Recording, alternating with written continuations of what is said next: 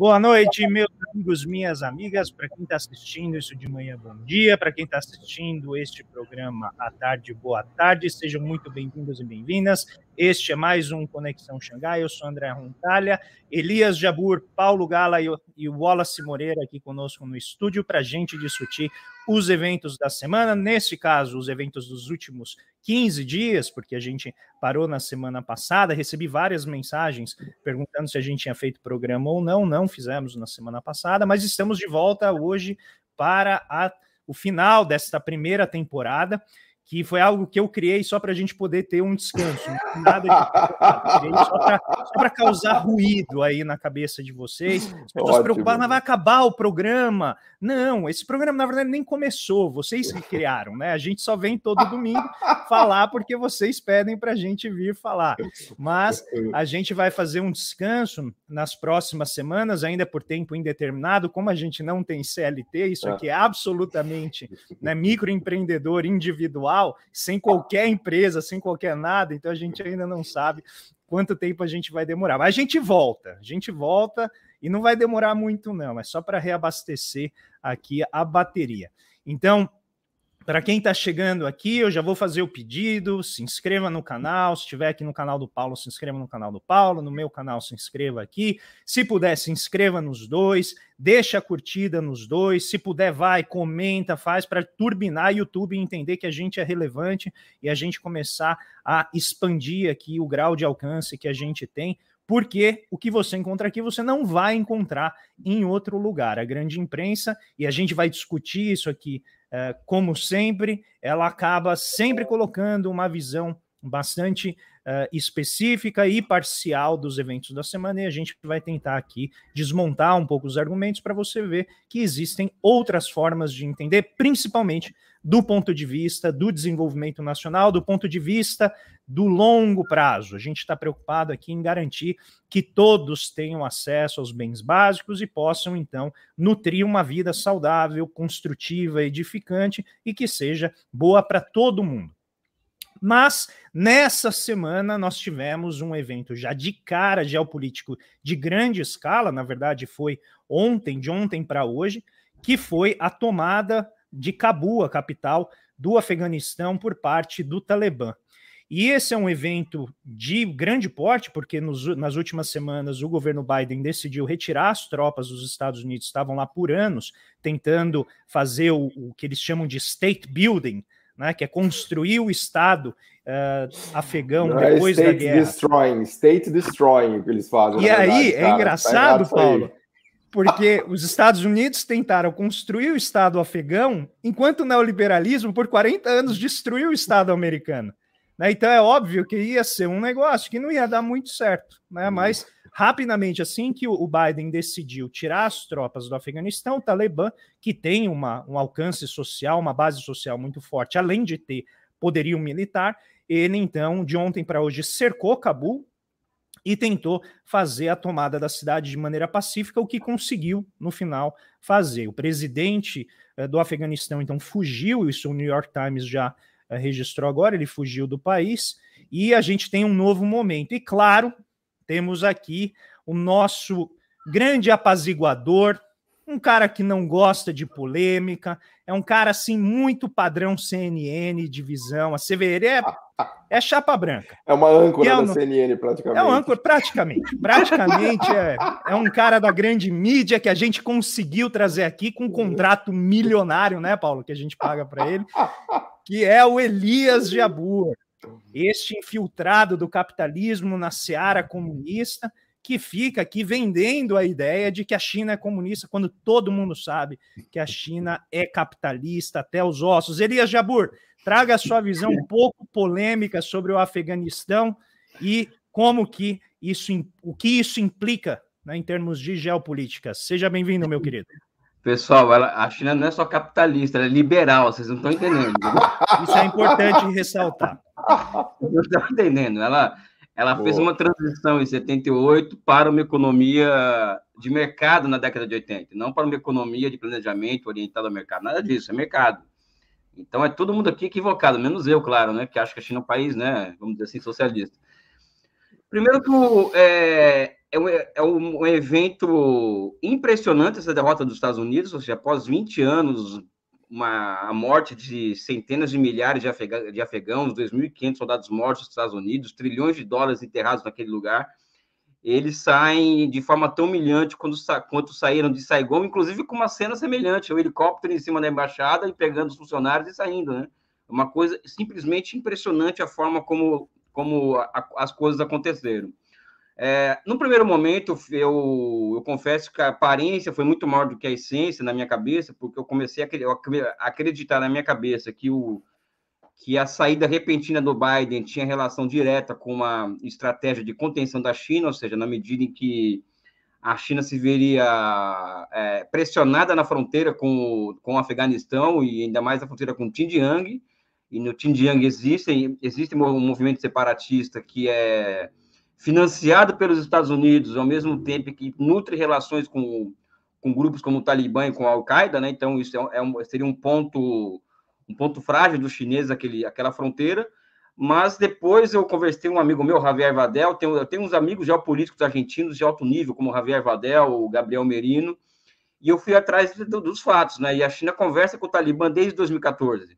E nessa semana, inclusive, o Talibã foi recebido no mesmo hotel a direção nacional do, do, do, os cabeças do Talibã foi recebida no mesmo hotel e que os chineses receberam a alta diplomacia americana na semana retrasada, ou seja, simbolicamente os chineses fizeram questão de receber no mesmo hotel, né, é, os, o Talibã. O que fica dessa história toda? Primeiro, né, já antes de entrar na China, poder político internacional é poder, ela é, ela é ela é fluxo e estoque, né? Da mesma, ou seja, os americanos eles, eles, eles acumularam muito estoque é, a nível de poder mundial e muito fluxo também. Mas eu tenho percebido que pela primeira vez na história recente do mundo, dos últimos 60, 70 anos, os americanos estão perdendo fluxo, né? Ou seja, eles, apesar de terem sido derrotados assim várias vezes militarmente após a Segunda Guerra Mundial, foram derrotados na Coreia, foram derrotados no Vietnã, não conseguiram debelar Saddam Hussein do poder na, na, na, na Primeira Guerra do Golfo, em 1991, mesmo às custas de 150 mil iraquianos mortos naquela ocasião. Não é? É, recentemente, novamente derrotados na Síria, ou seja, uma derrota fragorosa dos Estados Unidos. Aí, meus amigos, aí é a minha, a minha visão particular dos fatos, né? É, quando, eu falo, quando eu falo Estado Islâmico, falo Estados Unidos, né? ou seja, eu faço uma relação direta entre ambas entre ambas organizações, entre os Estados Unidos e o Estado Islâmico, e o Estado Islâmico, até porque é só seguir o dinheiro, né? Ou seja, todas as, os americanos eles apoiam, vamos dizer assim, firmemente todas aquelas monarquias reacionárias do, do Oriente Médio e estão sob controle dos Estados Unidos do ponto de vista político e são eles os, os grandes financiadores é, do Estado Islâmico, né? Então, nada em dólar, né? Ou seja, nada disso, o dólar não chega em. Sabe uma coisa interessante, Paulo? O dólar não chega em Cuba, Dólar não chega na Venezuela, dólar não chega no, no, no na Coreia Popular, mas chega na, na, no Estado Islâmico, né? Então é, é, uma coisa interessantíssima que é onde os americanos querem que o dólar chegue, o dólar chega, né? Então acho que eles foram derrotados lá, agora estão sendo derrotados no Afeganistão e, e serão derrotados mais recentemente em uma guerra que está acontecendo nesse momento no Iêmen, ou seja, o Iêmen ele está passando por uma intervenção militar é, da Arábia Saudita sobre, sobre no, no, país, uma guerra de encomenda dos Estados Unidos contra. É Irã e Estados Unidos, na verdade, aquela guerra no Iêmen, né? Eles está, está ocorrendo um massacre, uma, um massacre absurdo no Iêmen, assim, é, crimes contra a humanidade absurdos, patrocinados pelos Estados Unidos, mas também parece que ali as coisas não estão muito bem, apesar dos bilhões de dólares colocados no que os, que os sauditas investiram na, naquele no seu exército a partir dos Estados Unidos e ali também parece que eles vão ser derrotados, né? E o Afeganistão agora o que acontece? Que os americanos eles saem, eles saem do, eles saem da, da do, do, Afeganistão, eles, eles perdem o controle aí não é somente de uma área geoestratégica, né? Ou seja, eles, eles, tomam um pé na bunda do, da, do praticamente do Oriente Médio, né? Mas eles controlavam é, a produção anual de 200 milhões, 200 mil toneladas de ópio, ou seja, se nós formos observar de 2013 até agora, a produção de ópio duplicou no, no, no Afeganistão. É um, é um, fato interessante esse. Todo mundo sabe na diplomacia internacional que quem controla essa, essa, essa operação é, de plantação, produção, circulação, distribuição de ópio no mundo é uma entidade chamada CIA. Isso aí não é minha opinião, é, isso é senso comum na, entre a diplomacia internacional. Os americanos perdem controle disso, né? E qual que é o país que se candidata lá a, a falar, ó, oh, tô aqui, eu vou te reconstruir o teu país porque eu tenho empresa para fazer isso? É a China. Então a China ela é a grande vencedora da, da guerra do, do da, da, ocupação militar norte-americana no Afeganistão, no final da, da ocupação militar do, Afeganistão. Por que eu falo isso? Porque na década de 80, o que o Reagan tinha a oferecer para os seus aliados da época, o Talibã, né, em sua guerra contra a União Soviética, era, era dinheiro. E hoje, o que, que os americanos têm a oferecer a eles? Simplesmente nada, né? Hoje, hoje o único país que tem algo a oferecer para o, para o, para o Afeganistão é o Talibã. E o Talibã hoje, eu não vou entrar no mérito do que eles representam em nível civilizacional, eu, eu acho eles tão reacionários como a teocracia americana, né? Os, os Estados Unidos é uma teocracia, né? Poucas pessoas sabem disso, mas os americanos têm uma, é uma teocracia. O presidente americano ele faz o juramento com a mão na Bíblia e, é, e, e na, o próprio dinheiro americano está escrito em God we Trust não entrando nesse mérito mais do, mais do ponto de vista da, ideológico, mas o Talibã está com o saco cheio de guerra também, né? Cá entre nós, né? então eles também têm interesse em ter investimentos chineses na, no Afeganistão. O Afeganistão ele é fundamental para, para a nova rota da seda e os chineses já se colocaram à disposição deles ali para para o que deve é, né? Então não não se surpreendam que a próxima retórica do imperialismo irá imputar à China de que a China financia o terrorismo internacional, né? Logo, eles que, que financiam, que controlam. Ah, você cantou a bola, você cantou a bola da mídia ocidental. Os chineses é. agora financiam terrorismo no Afeganistão. Já está dada a é. manchete é. dos próximos meses. Mas os meus amigos chineses, uma coisa que é interessante, a gente conversa com os caras, né? Eles têm um mapa da grana do, da grana do ópio, né? Porque os chineses já, já, já, já estão mais assertivos, por exemplo, a questão do vírus agora, né?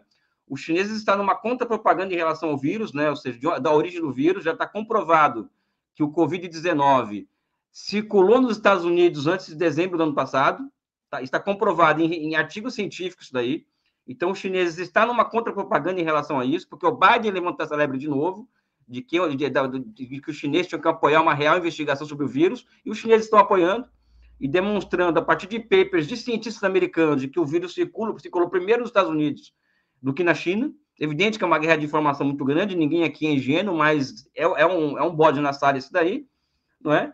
E também os chineses também estão já tem na já tá já tá com a pastinha sabendo de, de onde que de onde vem de onde sai de para onde vem o dinheiro do, ópio do Afeganistão. Vai, fique tudo quanto é canto menos menos no Afeganistão, né? E mais do que isso, né? Mais do que isso. É, eu volto a dizer, aonde aonde é, os americanos querem que o dólar circule, circula. Onde não quer, não circula. Circula na, circula na, na mão do Estado Islâmico, circula na, na, na, na para vende e compra de ópio no mercado internacional, circula na, no Diaba 4, menos na Venezuela, em Cuba, no Irã e na Coreia Popular. Ou seja, isso não é, isso não é qualquer coisa, né? Essa brincadeira. Os chineses, eu acho, saem, são os grandes vitoriosos dessa batalha. Ou seja, os chineses não se meteram naquela, naquela, na, na, naquela história pacientemente eles foram construindo as suas capacidades produtivas nos últimos 20, últimos 20 anos, inclusive, quando a taxa de investimento chinês ela entra na casa dos 40% e atinge, e atinge quase 50% em 2014. Eles foram construindo as suas capacidades produtivas para chegar ao momento desse e que pode oferecer ao, ao, ao, ao sofrido Afeganistão uma alternativa de vida, é, uma de vida que não seja aquela que os americanos quiseram oferecer, oferecer a eles. Beleza, o Afeganistão está na lugar-chave ali na Rota da Seda, porque ele completa aquela peça do quebra-cabeça ali para fazer a conexão do Oriente com o Ocidente, né? É uma pecinha que faltava na Rota da Seda ali, né? É tão fundamental que o Lenin comemorou, por exemplo, que o primeiro estado que, que reconhece a União Soviética, a Rússia com a Soviética, foi o Afeganistão, né? Então o Lenin ele fez festa, porque o Afeganistão está em, um, em um lugar assim estrategicamente impressionante. Mas aí entra um outro ponto que eu coloco aqui que eu, nisso daí. Eu acho que o Brasil, por exemplo, você vê como, você vê como são as coisas, né? O Brasil, ele, no mundo que caracterizado, como o Wallace está falando o tempo inteiro aí, de, de, com a centralização e a concentração de capital em âmbito mundial nos últimos, nos últimos 10 anos, o Brasil ele abre seu mercado, destrói as suas principais empresas de engenharia nacional e quando surgem duas grandes reservas de mercado que nós poderíamos explorar em conjunto com os chineses, o Brasil não tem, essa, não tem essas empresas, ou seja, o Brasil perdeu toda a nossa capacidade produtiva no setor de engenharia, engenharia, engenharia pesada, engenharia civil, engenharia mecânica pesada, por conta da Operação Lava Jato, e agora aparece Afeganistão e Síria para gerar milhares de empregos no Brasil, e nós não podemos aproveitar essa oportunidade em conjunto com os chineses. Eu acho que esse é um ponto que é, que é, que são a, que é, que é, que é importante colocar quando o assunto é a reconstrução do Afeganistão, E tem outra, né? Cá entre nós, o Brasil tem tamanho para ter um pé, por exemplo, no Oriente Médio e, na, e naquela região do mundo, muito bem colocado, né? Teria, né? Ou seja, o Brasil já poderia teve. ter. Aliás, já teve, já teve. O Brasil já foi um player relevante de, de, construção da Mendes Júnior e sim, muitas coisas sim. lá. Ou seja, o Brasil poderia ser um país amigo do Afeganistão, poderia ser um país amigo de vários. E ali está fora do game, né? Estamos aqui nos perdendo aqui com cloriquina na economia, né? Enfim. Outro fato que eu acho que, que, que pega muito mal para os Estados Unidos, né? Porque essa retórica, essa retórica do, do, do Biden, por exemplo, contra a China, eles vão ter que achar uma solução para o fato do seguinte: a inflação de serviços nos Estados Unidos aumentou. E agora os últimos os 30 maiores grupos americanos estão fazendo uma moção de pedido para o Biden para que volte atrás das tarifas impostas pelo governo Trump às importações chinesas. Ou seja, o que vai acontecer nos Estados Unidos? Se o Biden não fizer o que, os, o que esses caras querem, é, todo mundo sabe que a democracia americana não é medida pela, pela, pela, pela possibilidade de se expressar ou não se expressar, é pela possibilidade de consumir ou não. Então, inflação alta nos Estados Unidos é derrota, é derrota eleitoral na certa. Ou seja, então, se o Biden não, não rever a política de Trump para com as, as importações da China, o risco da derrota nas eleições congressuais ano que vem não é nada pequeno, né? Ou seja, não é uma. Ou seja, olha a ratoeira que a China montou para os caras em 40 anos, né? E por fim, eu acho que quando eu estou falando aqui de perda de fluxo por conta dos Estados Unidos, do poder americano, não de estoque, tá? Estoque tem muito ainda, muito mais do que o chinês, né? Não é pouco, não. A perda de fluxo. Eu falo do Brasil. Essa semana, o filho do, do Bolsonaro, por exemplo, esteve, esteve, esteve metido aí no esgoto da política americana, que é aquele, aquela turma do, do Steve Bannon. Do Bannon. E esse, o Bannon é um gênio também, ou seja, o Bannon é um cara que está olhando o mundo, olhando todas as coordenadas do mundo e estou observando o seguinte: olha, estamos perdendo, fomos expulsos do Afeganistão, vamos perder no Iêmen. A sobrou o Brasil. China, Só sobrou o Brasil para ele. É, é, a China está mostrando resiliência ante a guerra comercial e o maior país do, do o, o, segundo maior país do hemisfério sul do mundo em tamanho geográfico, né, evidentemente, é o Brasil.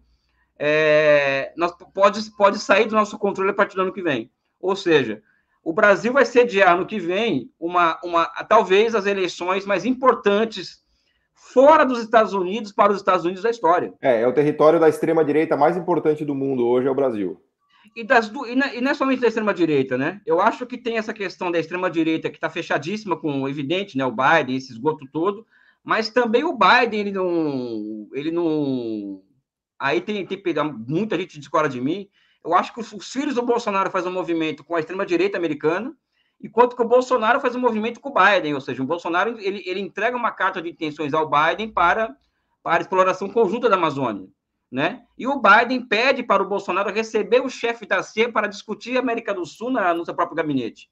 Isso nunca aconteceu na história do Brasil.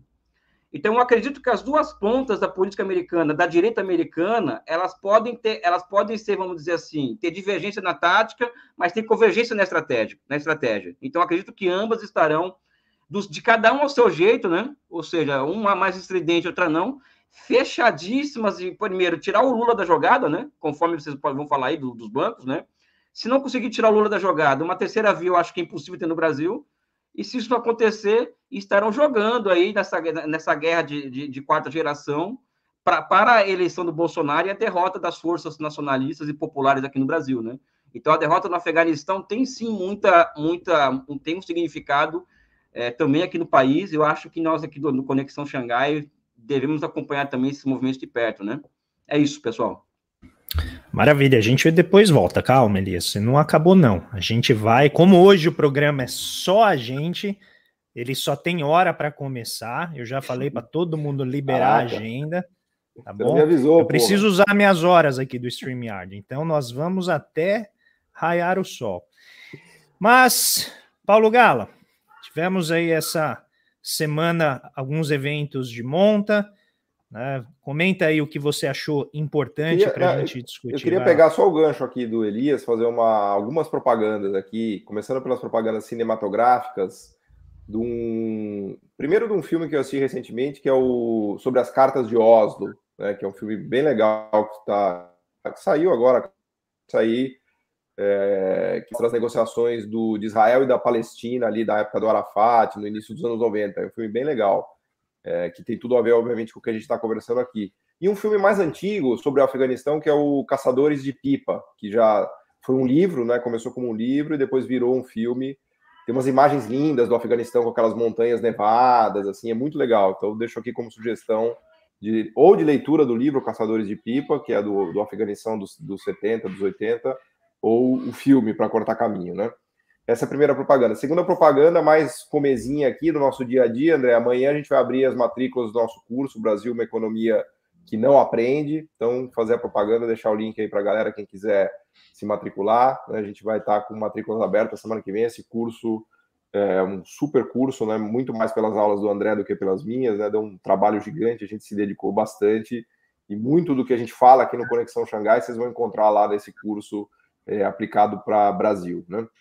Eu queria fazer um, um pulo geopolítico ainda, é, ainda nessa nota geopolítica aqui da análise é, brilhante que o Elias fez, para voltar a falar de Taiwan e da questão dos semicondutores, né?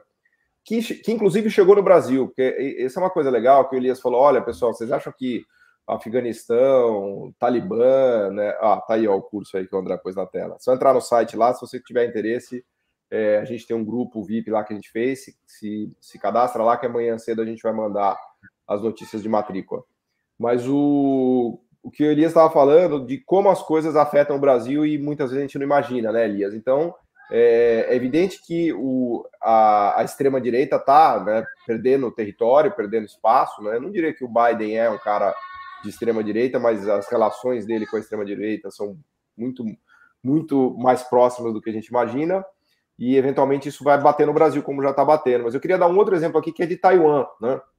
Com a transformação da, da economia, especialmente pós-Covid, numa economia digital, é, tem essa falta generalizada de chips, né? Chips e semicondutores. Né? O Wallace tem feito umas análises muito legais lá no Twitter dele, mostrando inclusive a paradeira geral que a gente já tem no Brasil. Daqui a pouco você não vai conseguir comprar um carro. Só para dar um exemplo bem prático, né? você vai tentar comprar um carro daqui 15 dias, um mês, você não vai conseguir comprar porque falta chip né? Falta chip, o grande produtor de, de, desses chips pequenininhos do mundo é Taiwan, né?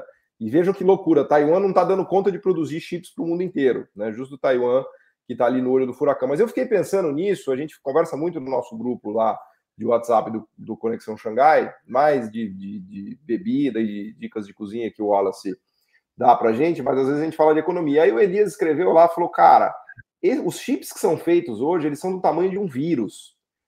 E aquilo me incomodou Você profundamente, falou. né? Não, é não, menor que um vírus. Menor do que um vírus, cara. Eu, assim, eu confesso que eu passei dias pensando nisso. Assim, é um negócio que me deixou atormentado. Eu falei, cara, como é possível fazer um chip menor do que um vírus, né? Isso dá uma dimensão muito clara. E aí o Elias falou um negócio genial. Falou, cara, isso é mais difícil do que bomba atômica. É mais difícil fazer um chip menor do que um vírus do que fazer uma bomba nuclear.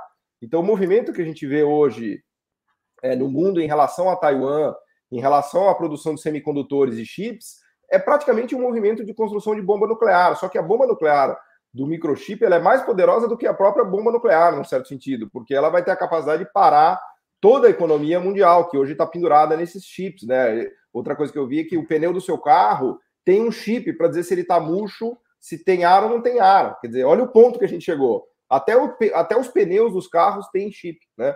Aliás, a nossa, a nossa querida Ceitec sabe fazer esses chips para pneus e está fazendo uma, uma, um acordo com a Pirelli, inclusive, né? Não sei se agora já morreu, porque, enfim, o governo está tá extinguindo. Mas eu queria te dizer, Elias, que eu fiquei pensando nisso, cara, eu só consegui resolver essas questões na minha cabeça através do universal no particular. Eu falei, cara, é universal no particular. Eu fiquei pensando sobre a questão do. Não provoca. Paulo, não provoca, porque Cara, aí. Não, calma, deixa eu fazer. Porque aí vai ser universal no particular até às seis da manhã. Ó, a cara é, dele, olha, já não, ficou animadão. Cara, não, olha lá. Cara, assim, eu tenho, assim, nós estamos aqui no final da primeira temporada, então eu preciso fazer aqui a minha demonstração de que eu fui completamente jaburizado. Então, vou fazer para vocês uma demonstração de jaburização aqui. A produção de chips e semicondutores em Taiwan é universal no particular eu vou dar cinco motivos para vocês verem se vocês concordam comigo de por que, que é universal no particular, né? O primeiro, o primeiro, primeira questão que você fala no particular é que fez, como é que esses malditos microchips do tamanho de um vírus surgiram? surgiram porque vários governos colocaram bilhões e bilhões e bilhões de dólares para desenvolver essa indústria. Né? Taiwan foi desenvolvido, né? o Wallace conhece isso melhor do que ninguém, com uma grana muito pesada que o governo de, Taiwan resolveu colocar no Instituto de Pesquisa Industrial deles, né? que fomentou mais de 400 empresas, né? Uh, dentre as quais a TSMC, que produz esses microchips, esses nanochips, né? que são do tamanho de um vírus. Né? Então, você tem claramente ali um universal, no particular, da produção de chips, que é o dinheiro público jorrando em bilhões e bilhões. Quando você cavuca mais essa história, você descobre que a máquina que faz esses chips Taiwan não consegue fazer. Essa máquina é produzida na, na Holanda. E quem desenvolveu essa máquina, que é uma máquina de litofotografia, uma máquina que custa mais de 150 milhões de dólares para se fazer uma máquina mais cara que um avião, que um Boeing. Né? Quem desenvolveu foi o quê? Grana pública do Estado holandês. Olha aí o Universal no particular de novo. A máquina que faz o microchip de Taiwan foi desenvolvida na Holanda com dinheiro público do governo holandês. Né? Então, mais um exemplo aí. Vou dar outro, outro exemplo do Universal no particular para vocês. O Brasil estava caminhando nisso, porque o governo brasileiro, desde o FHC e do Lula, colocaram dinheiro para fazer um CEITEC. A gente tinha feito uma, uma, uma, empresa capaz de produzir esses microchips, não do tamanho do vírus, do tamanho do passaporte, né? Esse você pode ver lá o chip, né? Mas já era alguma coisa. Mais um universal no particular aí, Elias, como o governo brasileiro destrói a nossa capacidade tecnológica. Né? E...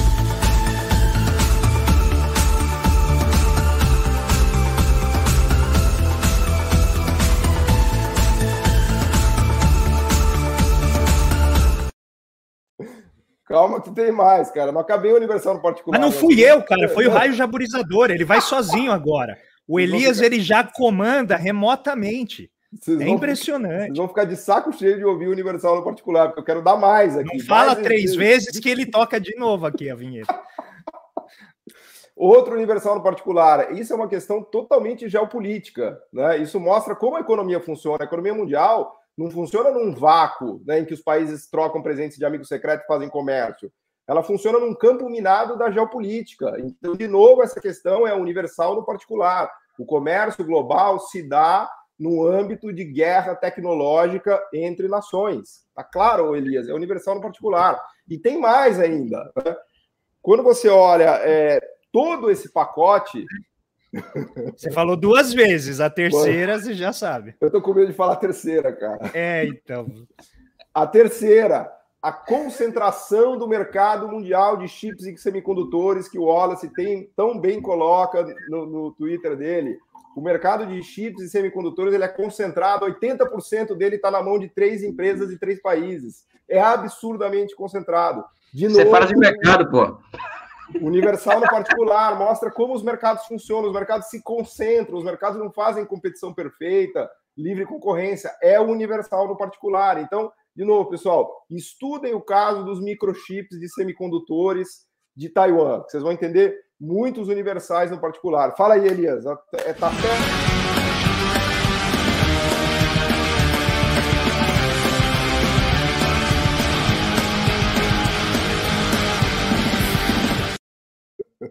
Paulo Bazuca fazendo uma joint venture com o raio jaburizador. Eu não Agora com nada disso, hein, gente? É tudo fora de mercado, cara. Fala, Elias. Elias fala isso aí, é um mercado funcionando, Elias. O velho barbudo já explicou isso lá no Capital. É só abrir e ler lá no Capital que já está explicado. Feito. Vai lá, Moreira. Não falo mais. Não, pode falar. Gente, aqui hoje é freestyle, Não, cara, a gente tem tempo livre. 80% da produção de microchip e tal é. E isso os caras venderam numa sala de aula como uma falha de mercado, meu amigo, e não uma tendência. Bom, o planeta Terra é uma falha de mercado, né? cara, é muito impressionante, cara. Mercado interestelar. Essa, Não, é. Eu ia falar uma, ia fazer uma ironia aqui, mas deixa para lá. Porque não, faz a ironia. Tá bom, a gente gosta como você é, você é pacificador. Vai lá, faz Melhor do que isso, só socialismo jupiteriano, pô. Entendeu? Olha aí, ó. O Elias já conseguindo aprofundar as amizades com os coleguinhas. Muito bem, Elias Jabor. Quem quiser entender isso, vai lá no, no site, no canal Missão Desenvolvimento, no YouTube ou no Instagram e vai lá e dá uma olhadinha no porquê que tá ele está falando tá isso. Essa semana foi ao ar tá uma discussão no canal no YouTube, né? Não, mas o podcast. Pior é o seguinte, para me defender, sabe? deixa eu me defender, pessoal. Eu fui assim o cara mais generoso possível, mas eu fui eu saí das minhas características, segundo o André, não sei o que e tal, sabe? Mas é isso, pessoal. É... Vão lá e assistam e tirem as suas conclusões. É, Mas, Elias, a gente te é. ama. Ponto. Ponto. Raio Obrigado. jaburizador, acima de tudo e de todos, Elias. Wallace Moreira. Vamos então, Opa. Wallace tá quietinho ali, como baiano, tranquilinho. Saca do, do, do, do, Não, ele tá, ele, tá, ele tá limpo hoje, pô. ontem ele não escreveu, ontem, ele, ontem. não escreveu ontem à noite, cara. Eu senti falta. Nossa, Wallace, eu tô sentindo o hálito de Campari daqui, cara. Não, cara, ontem, ontem eu fiquei só no vinho ontem. No vinho e na, em outras coisas. E no cavalinho. Ah, é. Mas, Wallace, deixa eu, te, eu quero te fazer uma pergunta específica. Aí depois a, a gente entra aqui na Terra Brasilis, que tem um monte de tá. coisa para a gente discutir. Você segura aí a, a pistola no codre, não, não tira ainda não. E, mas eu queria que você falasse um pouquinho nessa questão do a discussão que o, o Paulo fez sobre os semicondutores. Existe um evento de grande monta lá na, na Coreia, né, que é o Sérgio Moro deles, que está enfrentando resistências, né? Está com dificuldade lá. Se puder dar uma atualização para a gente, você postou algumas coisas hoje no, no Twitter. Inclusive, pessoal, eu queria fazer o pedido para vocês, para vocês irem aos nossos Twitters, né? As nossas contas e acompanharem, porque a gente coloca um monte de coisa lá que muitas vezes não dá para tratar aqui no programa, porque o, o tempo é, é, restrito, mesmo se a gente quisesse explicar tudo, não daria. Então acompanhe a gente por lá, principalmente o Wallace Moreira, que teve a conta dele hackeada, então ele teve que reabrir a conta, já conseguiu restituir uma parte dos seguidores, mas ele precisa ir além, né? Então, se vocês puderem, depois vão lá no Twitter, dê uma força para o Wallace e para a gente também, se puder, a gente agradece. Vai lá, Wallace. Tá, antes de eu comentar a Casa Coreia, eu queria só comentar uma coisa sobre o setor de semicondutores, que eu acho que é muito importante, para a gente ter uma dimensão de como que é um setor, em primeiro lugar, extremamente uh, relevante e que se, se constitui como uma janela de oportunidade tecnológica, porque a gente está atravessando por um processo de transformação tecnológica mundial em que o setor de semicondutores está na fronteira. E é um setor que, por definição, ele é um setor intensivo em P&D intensivo em capital. Para se ter uma ideia, o setor de semicondutores é o setor com maior investimento em P&D como proporção das receitas do mundo do mundo. Nenhum setor da atividade produtiva no mundo investe em P&D como proporção das receitas. de dólares, eu acho, uma É 22%, Paulo, como proporção da receita. O único setor que chega perto é o setor farmacêutico e biotec... uma bio... fábrica biotecnológico. uma fábrica Entendeu? 10 bilhões de dólares, uma fábrica. 10 é. bilhões de dólares, uma fábrica. Para se ter uma ideia, o, o, investimento em capital é 26% como proporção das receitas. Para qualquer, qualquer país chegar no mínimo de autossuficiência, tem que investir mais de um trilhão de dólares né, para poder chegar. Ninguém consegue fazer isso, é, é inviável. Existe uma concentração, por exemplo, na, na, na no patamar mais superior da, da, cadeia, que pertence aos Estados Unidos, que é a parte de design, de projetos, que faz com que os Estados Unidos dominem essa cadeia e tenham o poder de impor sanções no mundo, que foi o que aconteceu com a China. Né, impôs as sanções, nenhum país, nem Taiwan, nem Coreia, nem Japão, nem Europa, ninguém pode vender semicondutores para a China sem autorização dos Estados Unidos. E isso deixa muito explícito né, o caráter geopolítico das atividades isso econômicas. É, é né? universal no particular, porque todos os países é. fazem isso com todos os outros países na história do desenvolvimento econômico. É universal no particular, isso aí. Mas, e, e, tem uma outra coisa bem interessante, que aí talvez seja um impeditivo, um desafio muito grande para a China, mas que eu acho que a China vai superar, é que as tecnologias na indústria de semicondutores, ela tem um grau, um grau de, de cumulatividade e de alta frequência de inovação muito alta. E isso já, e, e para as empresas já estabelecidas, isso dá poder para que essas empresas possam impor maiores barreiras para que novas empresas entrem, que é o desafio da China, né? É desenvolver uma cadeia de inovação, de investimento e fortalecimento do, seu sistema nacional de inovação e principalmente com a atração de mão de obra é, qualificada, o que eu acho que a China, na minha opinião, pelo dado, o tamanho do mercado interno, o tamanho dos programas de desenvolvimento, o 14º Plano Quinquenal com duro Circulation Strategy é, é o exemplo disso, né? De que a China, na minha perspectiva, tem possibilidade de, de superar essas barreiras. Então, eu acho isso bem interessante. No caso da Coreia, André, A, a, Coreia é bem interessante, porque, veja, a queda da, da, da, presidente Park, que é filha do presidente do general Park, em 2016, ela, ele, ele, é, ele foi resultado de algo muito estranho para a Coreia. Porque o discurso contra a corrupção na Coreia, ele nunca teve essa, essa, essa, essa pegada moralista, como a gente teve aqui no Brasil agora recentemente. Né? E a ascensão de uma figura específica chamada Yun, que é o procurador, né? é, deu uma, deu um, um, um, chamou muito atenção com a perseguição às empresas, em particular a Samsung. E, e a, minha, a minha visão é de que a, a perseguição à Samsung ela é, muito, é muito estratégica, porque a gente está falando da maior empresa sul-coreana, que tem 30% dos ativos nacionais, né? Considerando os ativos, ela, tem, ela detém 30%. Então, você prender um, um líder da maior empresa e usar como pressão jurídica a ameaça de manter mantê-lo na prisão para ter o apoio e suporte político, para enfraquecer né, outros movimentos mais progressistas dentro do país, foi muito relevante.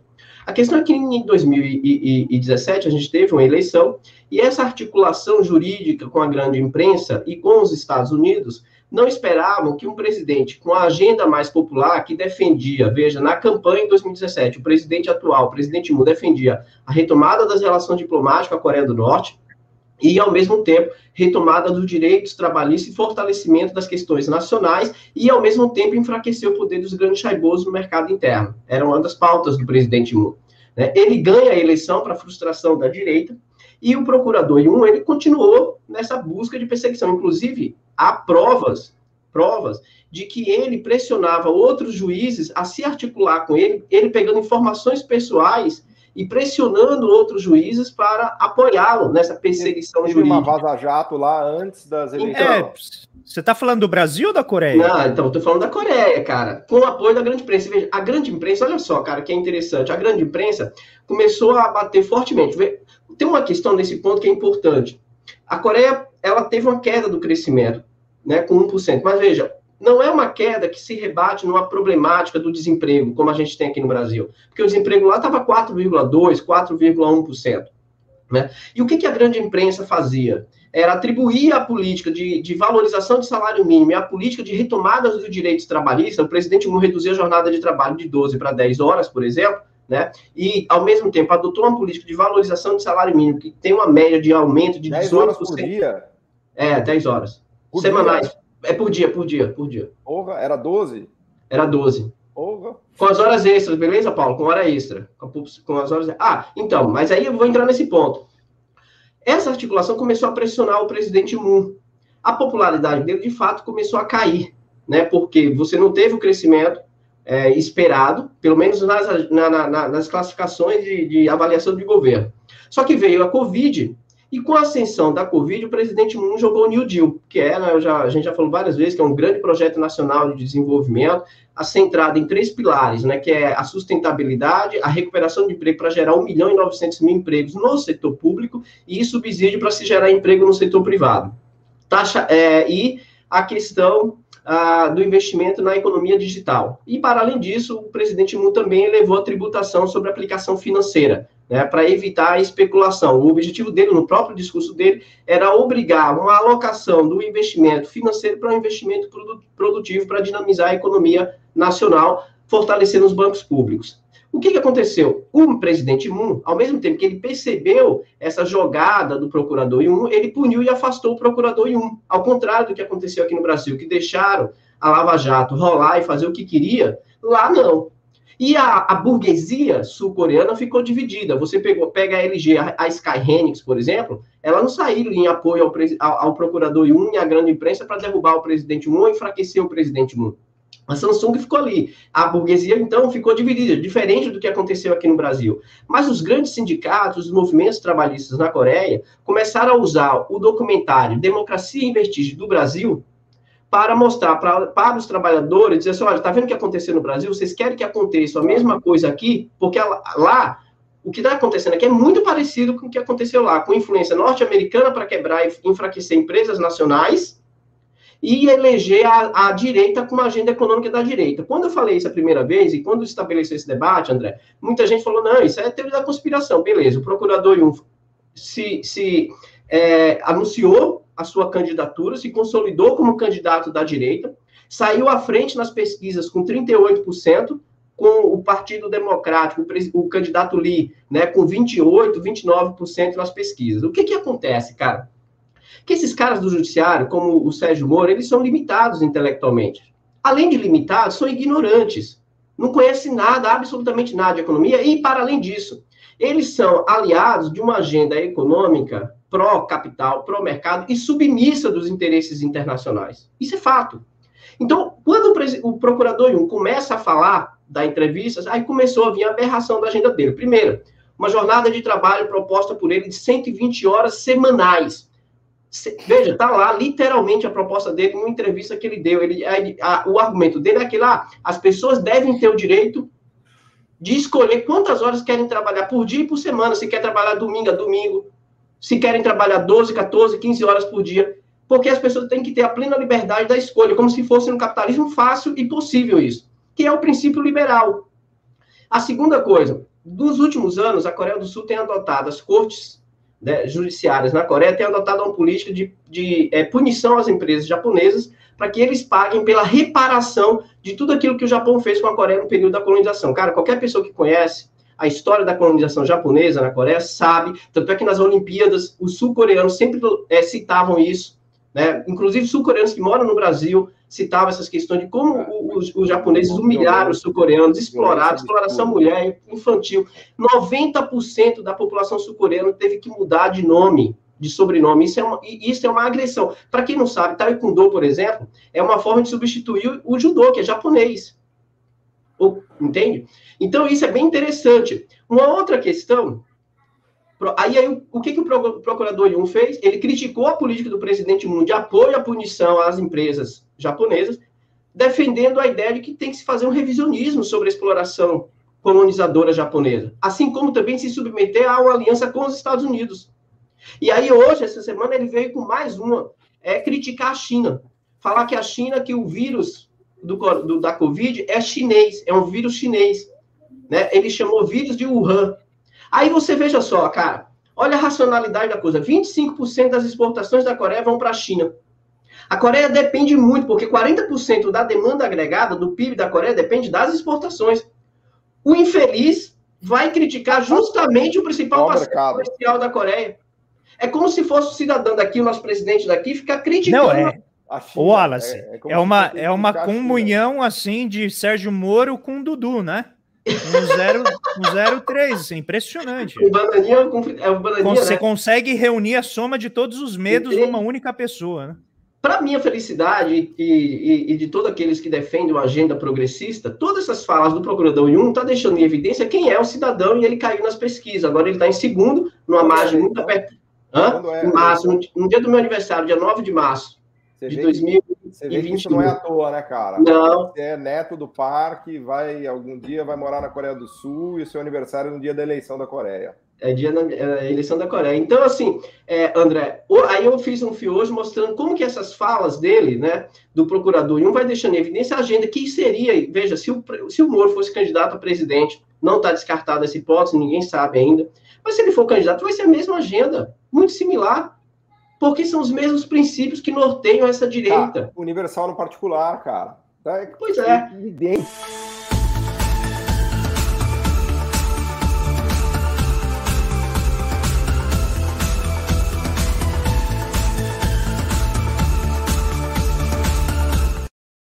Eu, tô, eu não tô, cara. Eu quero aqui sério, deixar. Não. Eu quero Vai protestar lá. efetivamente contra esse hackeamento cósmico que Elias Jabur faz porque não tá certo, porque agora é hora de Wallace pistolar.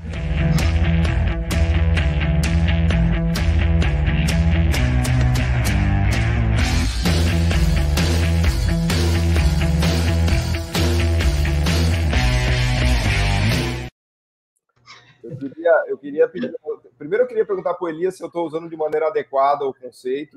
Né? Segundo, se pode pôr minha carinha pequenininha ali no Universal do Particular também. Só, uma, só como um discípulo dele ali, pequenininho. Eu tenho que te colocar ali sendo jaburizado, entendeu? Tem que dar um jeito. Mas eh, antes de passar, o Wallace, eu queria te fazer uma pergunta. Eh, eu li recentemente um texto do Mustak Khan, inclusive um artigo muito Grande legal que fala né, sobre. É acho que não dá para ler nada Mas é. Tá tudo amassado, você leu no Ah, banheiro, ele já foi muito lido, cama, revirado e nossa. tal. Mas é um texto que ele fala sobre a importância das organizações. Isso, inclusive, quem está aqui nos acompanhando, é algo que a gente trata bastante no curso eh, profundamente, que é a importância de fazer a construção de organizações que permitam investir em ciência e sua, inovação. e uma tal. aula sua só, só Só sobre, sobre isso. Nesse texto, Wallace, ele diz que um aspecto importante que ajuda a explicar o sucesso que a Coreia teve em fazer a sua toda aquele, aquela potência de, de política industrial, de alavancagem, de transformação na estrutura produtiva, tinha um elemento social associado à rejeição que existia com relação à elite empresarial anterior, que era muito apaniguada com os japoneses, e quando iniciam-se as mudanças, essa elite ela é absolutamente rejeitada e você praticamente forma uma nova elite, que consegue então estar mais alinhada aos interesses nacionalistas. Explica um pouquinho para gente, porque é bem legal esse aspecto, Ah, porque tem a ver um pouco com a nossa discussão aqui da necessidade de você ter né, um empresariado que consiga se alinhar né, em termos de um projeto nacional. O, a Coreia- a- caso. o processo de formação da burguesia nacional da Coreia é muito importante e interessante, cara, porque assim, se tem o processo de colonização da Coreia, né, é, por- pelos japoneses, depois você tem ali a intervenção norte-americana. A Coreia é a divisão das Coreias, quando a região norte, né, mais ligada à, Coreia, à União Soviética, Coreia do Norte né, é Elias a Coreia do Sul é a esse povo comunista, não sei porque o André está de vermelho, eu não gosto de pessoas que ficam de cor vermelha, porque me dá uma imagem muito negativa que o país vai virar Venezuela. Eu tenho medo de um país com a gasolina 7 reais virar uma Venezuela, entendeu? É, imagina, Muito a gasolina pode ir a 7 reais. Cara. Venezuela. Então, assim. Na Venezuela, você enche o carro com 25 centos de dólar, pô. É, aqui no Brasil, eu, tô, eu, tô, eu comprei uma bike falando de bike agora, entendeu? Onde eu saio. Então, veja só, André, o que que acontece? Ah, os Estados Unidos vai promover uma reforma agrária para enfraquecer, porque existia uma, uma oligarquia na Coreia do Sul, ou na, na região da Coreia, que era muito ligada aos colonizadores japoneses, e que né, tinham o interesse de manter a Coreia numa condição agrária, subdesenvolvida. Então, o que, o que... E, ao mesmo tempo, olha que interessante, surge o Partido Comunista na Coreia do Sul, e esse Partido Comunista na Coreia do Sul começa a ganhar muita força. Os Estados Unidos, com medo dessa aliança do Partido Comunista Sul-Coreano com a- o norte da Coreia e com a União Soviética, começa a selecionar atores essenciais ali para fortalecer, mas que não fossem nacionalistas o suficiente para romper com a subordinação da Coreia aos Estados Unidos. Né? E aí ele cria um, um- um- um- que é o Partido Democrático, que, que existe até hoje, que é o partido do presidente Moon, como um partido ali de, é, é de direita, tá? De direita que eu quero dizer, não era comunista, né? Mais progressista, mas que não era comunista, para enfraquecer o Partido Comunista. Inclusive, o Partido Comunista na Coreia foi duramente reprimido, duramente reprimido, financiado pelos Estados Unidos, para evitar o fortalecimento do comunismo. Nesse meio campo, tem a reforma agrária. Só que, veja, os Estados Unidos só promovem a reforma agrária em 16% das terras sul-coreanas. Quem vai fazer, de fato, a reforma agrária, 84%, portanto, são os sul-coreanos. Só que, veja, o, o ponto-chave da virada para a formação e fortalecimento dessa burguesia, André, é em 63, com o presidente Park. Porque quando ele ele ele ele estava em 63 e aplica o, o, o, o, e ascende ao poder em 63, ele seleciona famílias algumas já estabelecidas, como o caso da Samsung, por exemplo, que era produtora de, de na área agrícola. Isso, a, a Samsung é, é, é, era questão de peixe, pecuária, é, é, pecuária não, como é que fala? A peixe... Piscicultura. Piscicultura, Piscicultura, perfeito. Beleza? Então a Samsung era aquilo ali. A Hyundai também. Então a Coreia era um país predominantemente agrícola. O presidente Park, quando ele ascende ao poder. Eram pescadores que estudaram e aprenderam a fazer um semicondutor do tamanho de um vírus. É. Só mas, vou estudar. Mas tem uma questão básica, porque o presidente Park, quando ascende ao poder, na biografia dele diz assim: olha, ele fala assim: olha, é interessante, porque os Estados Unidos estão impondo uma agenda liberal, menos Estado, tanto é que os Estados privatizaram o sistema financeiro na Coreia, todo ele. Mas ele diz: eu olho para os Estados Unidos e não vejo isso, liberalismo lá. Eu não vejo livre mercado. E a gente não está indo para lugar nenhum. E ele tinha sido soldado, né? Tinha visto a colonização japonesa, ele, conhece, ele foi para a Segunda Guerra, ele participou da guerra. Então ele diz assim: no Japão existem grandes empresas, grandes oligopólios. Nenhuma economia. Veja, isso é o presidente Park em 1960, 63. Nenhum, nenhum país do mundo se desenvolve sem suas empresas nacionais. E não qualquer empresa nacional, são grandes empresas, grandes oligopólios. E aí ele vai criar os Chaibos, que são empresas familiares aliadas ao Estado em prol dos planos quinquenais. Qual que é a diferença básica e muito importante, André, nisso? É a política de metas e punições que o presidente Park estabelece na Coreia. Isso é muito importante, cara. Porque ele vai estabelecer as metas para que essas empresas alcancem nos planos quinquenais e à medida que as empresas vão alcançando, elas vão recebendo mais benefícios. As vitoriosas ganham prêmio. E as que não recebiam, e as que não alcançavam as metas eram punidas. Como era que elas eram punidas? Ou fechadas, fechadas, literalmente fechadas, ou o que, que o presidente Park fazia? Você perdeu, essa ganhou. Então agora você pertence a ela. Fazia fusões e aquisições, que é a dinâmica da centralização e concentração. E ele claramente diz, em 1967, quando ele lança o Plano Nacional de Longo Prazo do Desenvolvimento da Indústria Automobilística, ele diz assim: olha, nenhuma empresa, nenhum país consegue se desenvolver com pequena e média empresa, só com grandes empresas, com grandes oligopólios, para criar escala e escopo para se inserir no comércio internacional. Tanto é que os biógrafos deles falam assim: olha, na Ásia, né, na Ásia, existe uma lógica de meritocracia no, na forma de o Estado conduzir suas economias. Mas o presidente Park vai muito além da meritocracia, da lógica de.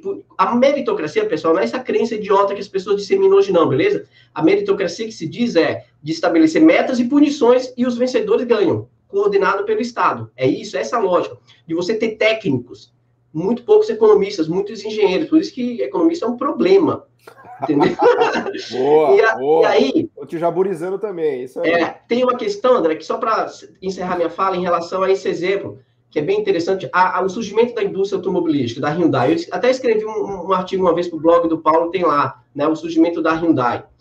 Quando o presidente Park, você vê o que, que era punição, cara? Quando ele diz assim, olha, eu quero uma indústria automobilística, nenhuma grande nação é nação sem grande indústria automobilística.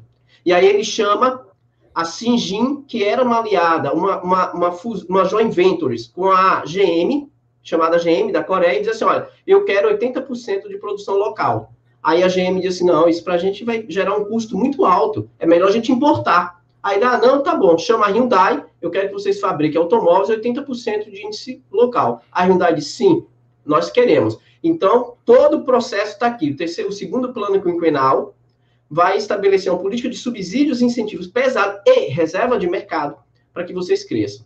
Todos os Mas, críticos. Olha, assim, o Partido Novo me falou que não era assim, cara. O Partido Novo falou que eles abriram a economia, deixaram o livre mercado funcionar e eles conseguem fazer agora o chip do tamanho o, do vírus, o, o Partido Novo pegou algum texto. o, partido, o Partido Novo pegou algum texto que fala sobre liberalismo na Coreia de 93 até 98 e só estudou isso.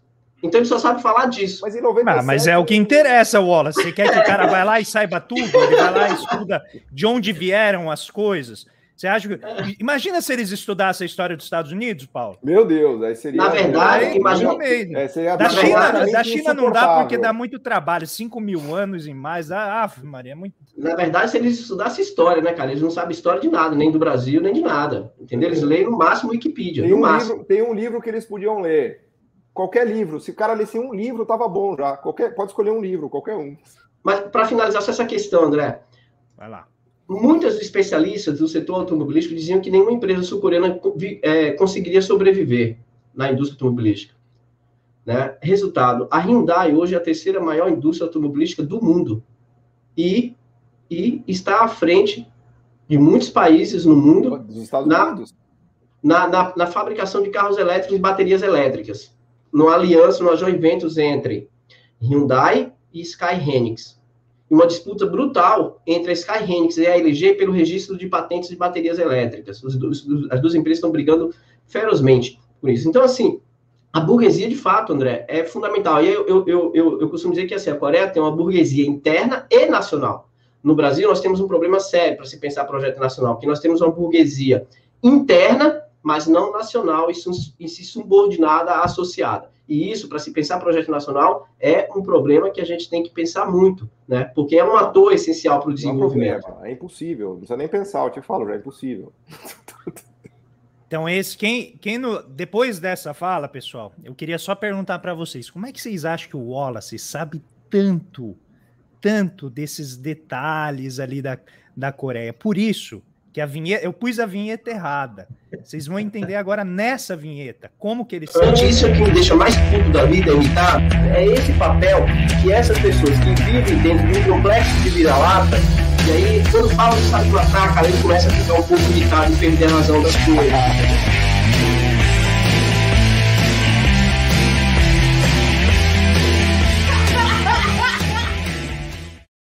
Wallace Wallace É da família. Deixa eu falar uma coisa. Wallace, foto- Wallace, você foi É. aquele filho que não quis ir pro Chaibol, né? Você Cara, falou assim, parece, né, cara? Eu vou levar a palavra para outro continente, eu vou ser acadêmico, eu vou ser ali um, uma célula de divulgação do trabalho que foi feito ali, né, Wallace? André, deixa eu fazer só um comentário, cara. Você, você é, divulgou o Conexão de hoje com, car- com card, né? Com nós quatro, com essas fotos. Cara, o que teve gente zoando por causa dessa minha foto de óculos aí, essa foto aí, esse óculos aí dos anos 2000, cara. Então, assim, é óbvio que eu não uso mais, porque tem uma galera me zoando com esse óculos. Mentira, porque eu vi você no Twitter lá com esse, com esse óculos esses dias, lá que você botou na passeada. Peraí, deixa eu achar aqui. Ah, não, é outra. É É muito outra. importante a gente ser fiel aqui aos fatos ne- nessa época aqui de tanta fake news. Ai, Deixa eu Deus colocar aqui para que o pessoal possa ver. Para vocês verem, pessoal, nada aqui é programado. Então, até eu achar as coisas aqui, demora que é uma coisa. Mas é importante deixar evidenciado isso. Pô, e a foto do, do- do- do André Roncalha? Parece uma Rata Connection, parece não, cara? É verdade, cara. Não. Tá- Segundo, segundo, segundo me falaram, eu sou o Stanley Tucci no, no Isso é terminal, bom, dizendo que a pessoa isso não pode entrar em Nova York. É. Que se alinha perfeitamente aos nossos propósitos aqui. Perfeito. Deixa eu ver se eu acho aqui a, a imagem, porque essa imagem ela é fundamental. Por algum motivo ela não está abrindo. Mas vamos lá. De qualquer maneira, eh, a gente vai tocar aqui, depois eu ponho. Ah, pessoal, eu queria agora trazer o, o tema para um país assim que é um pouquinho mais arejado, país que Acabou a nossa alegria. Vamos falar de Brasil. levanta né, a Puta nossa merda. inspiração. Eu acho que é um país muito bem governado, é um país que, que realmente ensina ao mundo o que é ter um governo né, que está alinhado com as boas práticas científicas, Gabaritando. bom Tá governo. gabaritando em todas as Ah, áreas. aqui achei, Gabaritou. ó, achei, ó lá, ó. Olha lá, ó, Wallace Moreira, estiloso total. Paulo Gala, Cara. praticamente é um currículo vitae, né? Para ele conseguir emprego na Faria Lima, olha lá. A mais, legal, a mais legal do André, cara. Esse olhar de lado. É. E eu tô olhar ali no- 43, como ele tá no olhar Kingsman, 40, né? um olhar 43, assim. Ele tá parece o fi- o filho daquele cara lá do Blacklist, sabe? Olha lá. Parece um ator do Blacklist, só que mais novo, assim, o filho. Eu vou tirar aqui antes que o bullying continue. Mas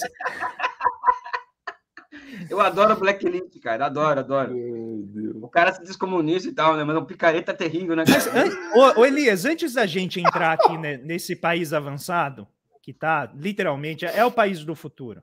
Ô, Ai, Elias, por que, que os comunistas são tão sedutores? Porque toda vez que a gente vai analisar as histórias, a gente vê que o pessoal tem um medo do Partido Comunista. Eu não sabia essa história do É. Partido Comunista na Coreia.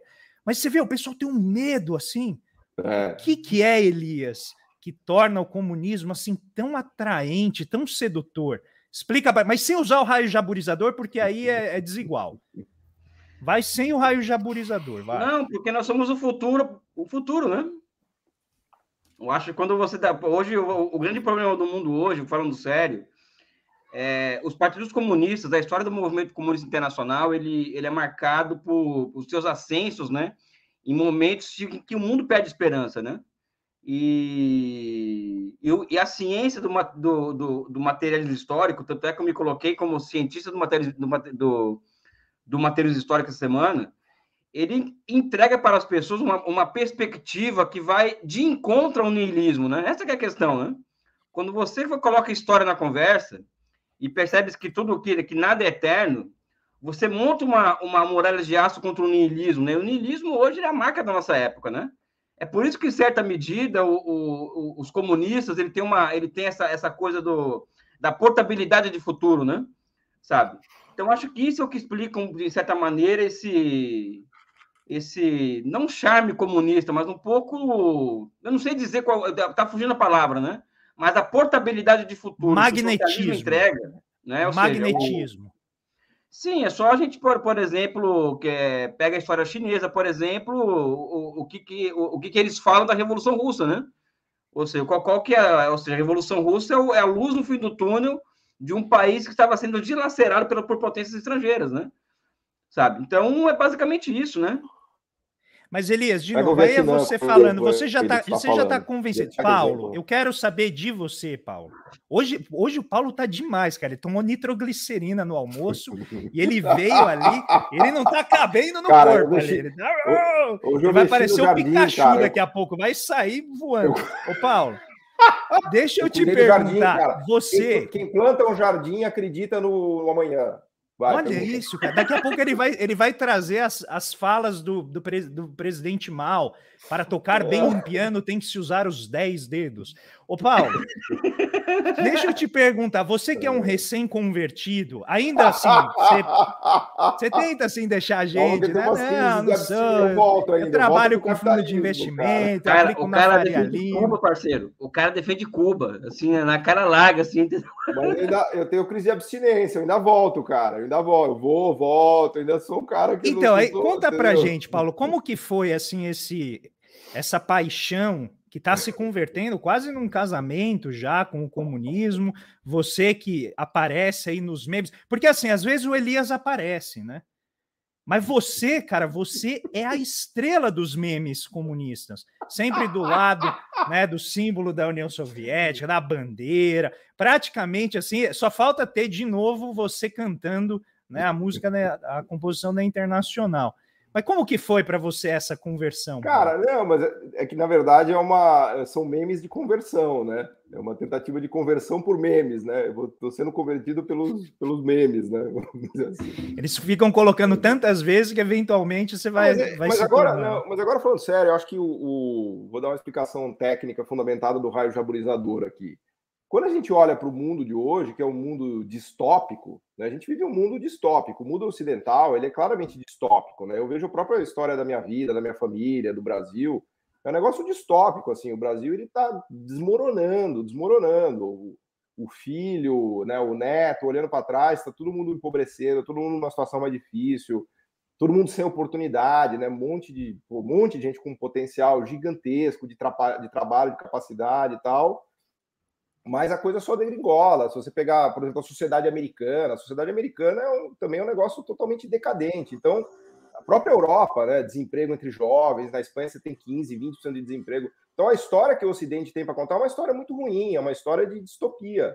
Enquanto que a, a Ásia comunista, por assim dizer, né, não só a China, mas se você pegar, é, é, por exemplo, o Vietnã, né, que é um país que hoje já supera o Brasil, em termos de exportações, já tem uma estrutura produtiva tão sofisticada quanto ou mais, é uma história de. não é de utopia, porque os caras estão conseguindo fazer. Então, a gente está vivendo numa quadra histórica em que a única, a única história de esperança que se tem para contar é essa que vem lá da Ásia. Né? É, e, e, talvez os melhores exemplos sejam China e Vietnã. Claro que você tem a história de Coreia do Sul, é, para o Wallace não ficar triste também, de Taiwan, tudo isso daí que são todas elas histórias de sucesso liderado pelo Estado. Então a gente vive no ano da graça de 2021 algo muito distinto do que a gente vivia, por exemplo, nos anos 90. Né? Nós quatro aqui somos filhos dos anos 90. Né? A gente cresceu ouvindo que né, o liberalismo era o máximo, né, o liberalismo era fantástico, que o Brasil só tinha feito cagada de 1930 a 80 e que finalmente a gente ia abrir a economia, ia controlar a inflação e que a gente ia virar um país rico. Né? Nós quatro somos filhos disso. Né? O Elias já sacou desde das fraldas que não era nada disso, já foi estudar a China, mas no, o que se tinha no mundo dos anos 90 era isso. Aliás, entre economistas era conhecido como o argumento do China. There is no alternative, né? China, there is no alternative, né? E a coisa só foi sobrando, para usar uma palavra velha, né? Só sobrou, né? E o que só sobrou de verdade, de, que funciona, é a Ásia do Leste. A Ásia do Leste tem histórias de sucesso fantástico, sucesso comunista. Né? Se você olhar, a China e o Vietnã é isso. Veja, eu não estou com isso dizendo que eu me converti ao comunismo, que eu vou abrir a minha, a minha, vou abrir mão dos meus prazeres capitalistas, nada disso. Mas que é uma história que está aí, é uma história que está aí, não tem como negar esse negócio. Você pode fazer fake news, falar que os caras inventaram um, um vírus, o que você quiser, mas né, nós estamos em 2021. Para quem abre o jornal e tem um mínimo de senso crítico e tem um mínimo de, de pé no chão, é, é o mundo é esse, não é outro, né? Inclusive, acho que a gente tem que parar de falar que o, o chip é menor que um vírus, porque aí a gente reforça, né? Porque é. não pode usar. Se você usa um fato real, o pessoal usa para o lado. Se usa um fato, é, eles usam vários fatos falsos de qualquer Então, maneira, mas a né? China né? não consegue fazer esse chip, esse é o ponto. A China Exato, bom ponto. Bom ponto. A China não faz isso e a empresa em Taiwan não está conseguindo dar conta, tá, pessoal? Então, para com essa história. Mas vamos falar aqui da, da Terra Brasilis, porque tem realmente, acho que muitas coisas para a gente conversar que ocorreram nessas duas últimas semanas. E e o Wallace também, ele tá, tá, muito calmo. Eu quero que ele que puxe lá do tá fundo. Tá pesada. É, não, ele só calmo, usou uma pistola, tem que usar as duas. Então, eu vou começar falando de um, um tema que, que tem ganhado muito espaço na mídia, que tem a ver com o problema da inflação. Tá? Então, a inflação pelo IPCA nos últimos Sim, Mostra aquele gráfico aí que você fez, André. Pô, eu vou mostrar. Eu tô, vou tentar achar aqui. A, a, inflação nos últimos 12 meses ela bateu quase 9%, 8,89%. Eu, eu sempre gosto do, do senso de humor dos economistas, que eles põem 8,99%, para deixar, né, para não parecer que é 9%. Né? E deixa eu achar aqui, cadê o gráfico que eu fiz, Wallace? Eu, eu, vou, eu vou compartilhar uma apresentação, porque eu acho que fica mais fácil para vocês verem. Espera aí.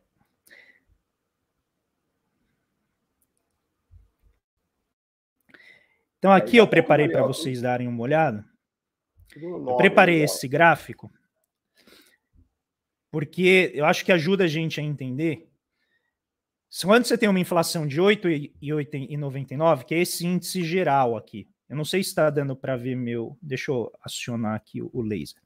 Então, essa aqui é a inflação cheia, é a média de todos os produtos que o pessoal vai lá, analisa, pega os dados, tudo. Eles tiram uma média pela participação de cada produto na cesta de consumo, né, que vai de 1 a 40 salários mínimos. E aí eles pegam essa média. Então, na média, a inflação nos últimos 12 meses bateu pelo índice de preço ao consumidor amplo, que é o, o IPCA calculado pelo IBGE, 8,99. Aí a gente vai olhando dentro do índice, né? Tem preço que subiu mais, preço que caiu, tem preço que ficou estável, tal, e a gente vai olhando. O que, que a gente nota por grandes grupos? Alimentação e bebidas passou de 13%.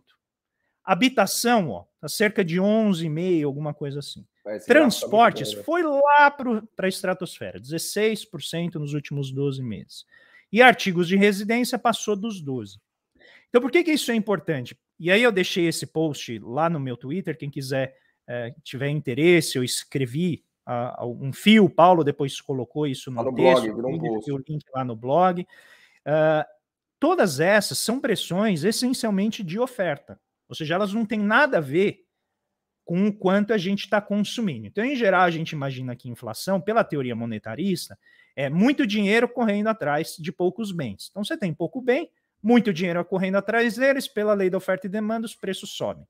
O problema é que a gente está falando de uma crise em que o PIB caiu 5% e a gente ainda está tentando voltar, né? A gente cresceu 1,4% no primeiro trimestre, o segundo trimestre também não foi lá essas coisas. Então, de onde está vindo essa demanda? Né, se a gente está passando uma crise terrível. Quando a gente vai olhar os dados, essencialmente o que, que é? Tudo é feito de oferta. Então, se tem taxa de câmbio, porque o Guedes cometeu aqueles dois erros lá que ele falou que ele ia cometer, né? Então, a gente daqui a pouco vai ter invasão aqui de um, de um pequenino aqui, talvez. Chama ele, chama ele. Ele vai, é que ele adora discutir inflação, ele acha super. É como eu faço ele dormir, eu vou falando de inflação, ele dorme. Então a gente tem, primeiro, a taxa de câmbio explodindo, então a gente importa um monte de coisa, o preço disso sobe e tem também o produtor interno que fica atrelando o preço daquilo que ele produz à taxa, o preço internacional, que é mediado pela taxa de câmbio. Mas no caso dos alimentos, a gente tem o preço internacional dos alimentos que está muito elevado. Então isso é trazido de fora, não tem nada a ver com o que a gente está comprando ou não. Evidentemente, se você compra muito alimento e falta alimento por questão de crise hídrica, por questão de seca, geadas, tal, isso tende a pressionar, mas ele sobe e depois cai. O problema é que os preços de alimentos estão sistematicamente pressionados. Então eles estão altos e eles estão com dificuldade de cair. E esse é um problema grave, mas não tem nada a ver com o que o Paulo Guedes falou, que é o resultado de ter dado dinheiro para o povo. Tá? E daqui a pouco a gente vai voltar nesse ponto, que eu quero atiçar bem o Wallace aqui para ele analisar isso com, com as duas pistolas. Até agora ele só tirou uma. Depois, habitação. Também é pressão de oferta. Quando a gente olha, aluguéis subiram 5% nos últimos 12 meses. Possivelmente vão subir mais. Por quê? De alguma maneira, no passado, a gente achou que fosse uma boa ideia atrelar o valor de aluguel, que é um negócio que você não comercializa lá fora, ao câmbio, que é o IGPM. Então, quando o câmbio sobe, por algum motivo você tem que pagar mais no seu aluguel. Ou seja, não tem nada a ver com comércio internacional. Tá? Eventualmente a gente pode voltar e discutir isso. Mas além disso, você tem preço de uh, toda a parte né, do setor de construção, tudo isso também está afetando vários desses elementos que estão tanto na habitação quanto artigos de residência. E além disso, tem a falta do planejamento do setor elétrico, que o pessoal está chamando de crise hídrica, tal, mas a gente sabe que é falta de investimento. E isso está pressionando demais também né, o valor daquilo que a gente paga em termos de aluguel, se, se mantém em casa. No caso dos transportes, o negócio é terrível. Por quê? Porque não apenas isso é resultado de a gente não estar comprando, não tem nada a ver com demanda, mas tem a ver com a política de correção de preços da Petrobras. Ou seja, a Acabou Petrobras. Essa semana aumentou vin... de novo vincula, né? Aumentou de novo, vai aumentar mais. Vincula o preço que ela pratica aqui dentro lá fora, o preço que é praticado lá fora. E a Petrobras vai dar agora 41 bilhões, né? O nosso amigo Eduardo Costa Pinto uh, mostrou para a gente que não é 31, como eles haviam falado, é na verdade 41 bilhões de dividendos aos acionistas minoritários. Aí eu fui questionado na, nas redes, falando: não, mas isso é errado, porque o acionista da Petrobras é a sociedade. Na sociedade, o acionista majoritário, que é o governo, é. que não está ganhando si. Agora vai ser ainda Mas menos. Entendeu? Né? É para o acionista pagar essa despesa dele que subiu de habitação, alimentos Exatamente. e artigo de residência, entendeu? Afinal, né, tá a gente tranquilo. tem que proteger o interesse de todos. E aí, por fim, artigos de residência, que tem a ver tanto com reposição de estoque, né, do setor de construção tal, quanto com o efeito da energia elétrica, que acaba afetando de maneira uh, geral todos os setores. Né? Então, tem falta de água, falta de energia elétrica, isso afeta todos os setores da economia, mas, novamente, são pressões de oferta. Aí, o que, que o Banco Central faz? O Banco Central é obrigado a subir a taxa de juros pelo regime de metas de inflação, para conter esses preços por dois canais tanto apreciar a taxa de câmbio, e vocês veem que é difícil o Banco Central apreciar a taxa de câmbio, porque o Paulo Guedes continua cometendo os erros, que ele falou que se ele cometesse, o câmbio ia disparar. E aí toda semana ele comete um. E aí o que vai acontecendo? A crise política vai agravando esse cenário e obriga então o Banco Central a carregar a mão na Selic.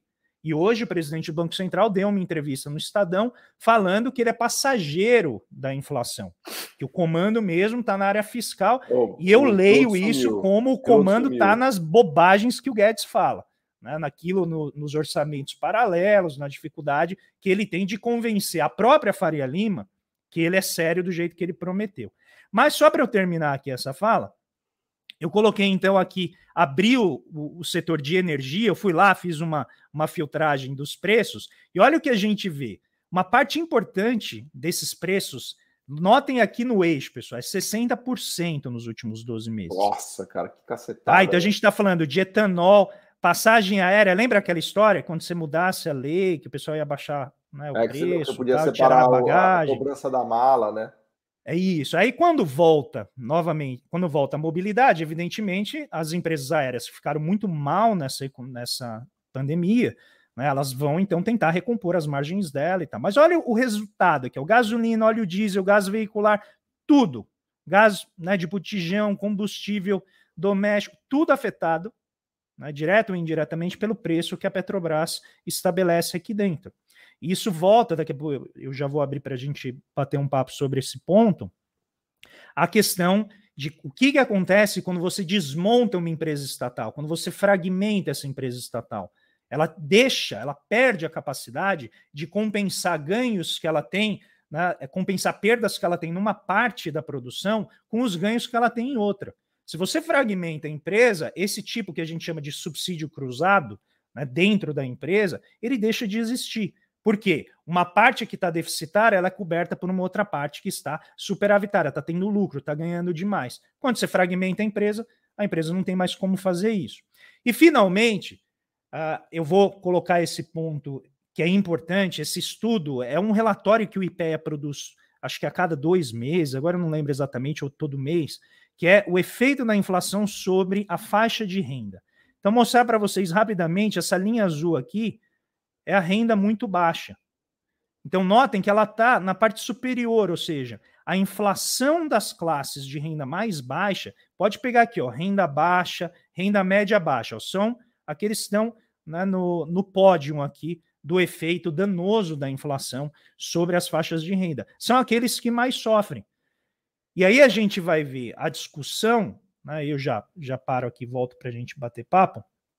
Quando você vai para os jornais, eu até hoje fui analisar a, a, a discussão que o, o Estadão fez, e é interessante, gente, eles fazem o seguinte, ó. Eles dizem, é uma, é uma reportagem longa, né? Então eles falam assim no meio, trazem lá o André Brás, que é um economista. Você tem a capa não, André, do título da reportagem para mostrar, pessoal? Eu tenho aqui, chama Cesta Básica empata com o mínimo. Né? Daqui a pouco eu vou mostrar até mais dados conforme a gente for discutindo. Aí nessa reportagem, eles dizem assim: olha, tem o efeito do desemprego que agrava o problema da inflação. Por quê? Os preços estão subindo, e aí, se a pessoa não tem emprego, ela não tem como comprar.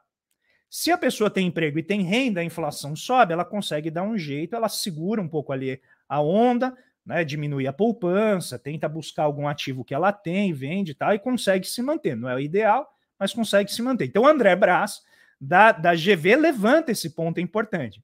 Aí para de falar disso, né? Aí vem o jeito que foi feita a pesquisa, aí lá no final eles chegam e falam assim: tá vendo o efeito da inflação sobre os pobres na época que não tinha inflação há alguns anos? Agora tem inflação. Então, tá vendo? Qual que é a mensagem? A inflação penaliza mais os pobres. Logo, o que, que o Banco Central tem que fazer? Tem que conter a inflação.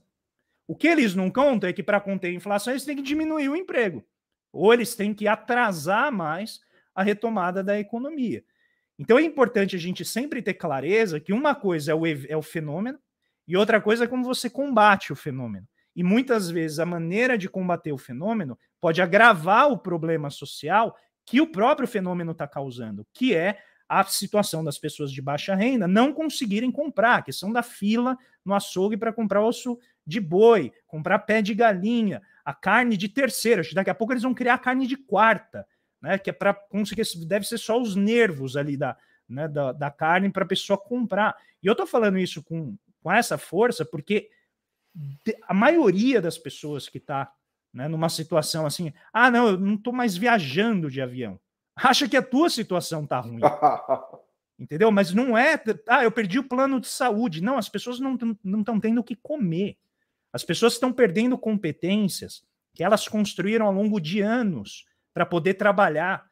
E aí, de repente, elas não têm mais qualquer horizonte razoável para voltar ao mercado de trabalho. E aí você entra na, nas páginas né, de jornal, ou você ouve certas deputadas falando né, sobre a importância da educação. Eles falam assim: sim, é importante, ninguém questiona isso, mas a gente sabe que o prato de comida ele vem todo dia. A educação é um negócio que demora ah, muitas vezes gerações para você conseguir construir. Então, o povo tem pressa, porque a lei do estômago, gente, ela não espera né, o, a fantasia ANCAP de que eventualmente o sistema volta. E a gente tem um ANCAP como ministro da Economia. Pelo menos não estão mais chamando ele de super-ministro, o que eu já acho que é um avanço por parte dessa imprensa que acaba né, se apaniguando aos poderosos, principalmente figuras como Paulo Guedes, que vendem né, essa ideia que se você for retirando direitos, eventualmente o sistema capitalista vai turbinar os lucros e vai voltar. Então eu queria fazer essa introdução. Cadê a vinheta do André Pistola? Tá faltando agora. É, eu tenho que criar uma aqui. Tem que colocar, porque se sempre a, a sempre a sua vinheta é o André reflexivo, é, racional. Bota você lá com a espingarda, cara, com a metralhadora, entendeu? É que se tem uma coisa que, que mata de desgosto o poeta é ver o povo sofrendo, cara. Isso é algo que é, é tenebroso. Quando a gente vê quem realmente faz a economia girar, quem efetivamente vive as piores condições, toda vez que eu vejo né, algum aluno que eu sei que é abastado reclamando que a vida dele é dura, Eu falo assim: pega uma pessoa que tem uma vida difícil mesmo, mora longe, trabalha, está no emprego de baixa renda, fica um dia na vida daquela pessoa. Acorda um dia, quatro e meia da manhã, para pegar três horas de transporte, chegar no, no trabalho, ser maltratado, ganhar pouco e ainda ter que se submeter àquilo, porque você sabe que você não vai encontrar colocação em outro lugar. Aí você começa a entender a dificuldade que é do povo. E novamente, eu fiz um vídeo aqui no canal falando da importância de a gente ler a riqueza das nações até o capítulo 8, porque as pessoas param no 4. Né? Principalmente quem quer acreditar naquilo, lê até o 4 e fala: pronto, era tudo o que eu precisava saber. O mercado resolve tudo. No capítulo 8, o Smith, o Smith, gente, ele vai dizer o seguinte: pessoal, a gente Smith tem que cuidar comunista. do Smith comunista, não é comunista. É, o Smith comunista. comunista. Eu fiz um vídeo aqui, depois quem tiver interesse, vai lá procurar no Dia do Trabalhador. Né? Eu falei Dia do Trabalho, mas eu já aprendi, tá, pessoal? Vocês me ensinam muito. E ele vai lá e mostra, eu leio trechos em que o Smith fala: a gente tem que cuidar do trabalhador. Se a gente não cuidar do trabalhador, esquece, a economia perdeu o seu aspecto humano e ela se tornou um jogo de lucratividade sem qualquer propósito. Então, dito isso, vamos lá a, aos temas, Wallace, porque você também fez uma análise dessa situação e eu acho que é legal a gente explorando juntos aqui, Wallace, o Paulo, o Elias, né, quais são ali os pontos cegos dessa situação que estão conectados ao arranjo produtivo, ao modelo econômico, estão conectados ao que vai acontecer uh, no ano que vem, a, agenda propositiva que a gente precisa formular e angariar força na esquerda para que a gente consiga avançar. Então vai lá, Wallace Moreira. Não, André, eu queria, eu queria é, tocar assim, cara, porque essa semana foi. Eu, eu li tanta coisa, tanta aberração, e começou segunda-feira, né? Começou segunda-feira quando eu vi uma jornalista da CNN defender uma forma de. Porque, veja, além, de, para além da questão da inflação, também há a ideia de que o problema da inflação no Brasil, de demanda que vem também do déficit fiscal. E, portanto, o país tem que fazer ajuste fiscal. E a proposta dessa jornalista econômica, da CNN, eu ouvi no rádio, eu fiquei espantado quando eu vi aquilo, é que o governo deveria acabar com o abono salarial. Porque o abono salarial, essa foi a proposta dela, da jornalista, olha o que ela falou. O abono salarial é uma política que privilegia trabalhadores ricos e que, portanto, veja só, que, portanto, precisa acabar. E ela foi para outra ideia. Todos os economistas, independentemente da ideologia, defendem essa política e concordam comigo. Cara, todo mundo quem, cara parda? Quais são esses economistas? Se fosse economista, Faria Lima que ela conversa.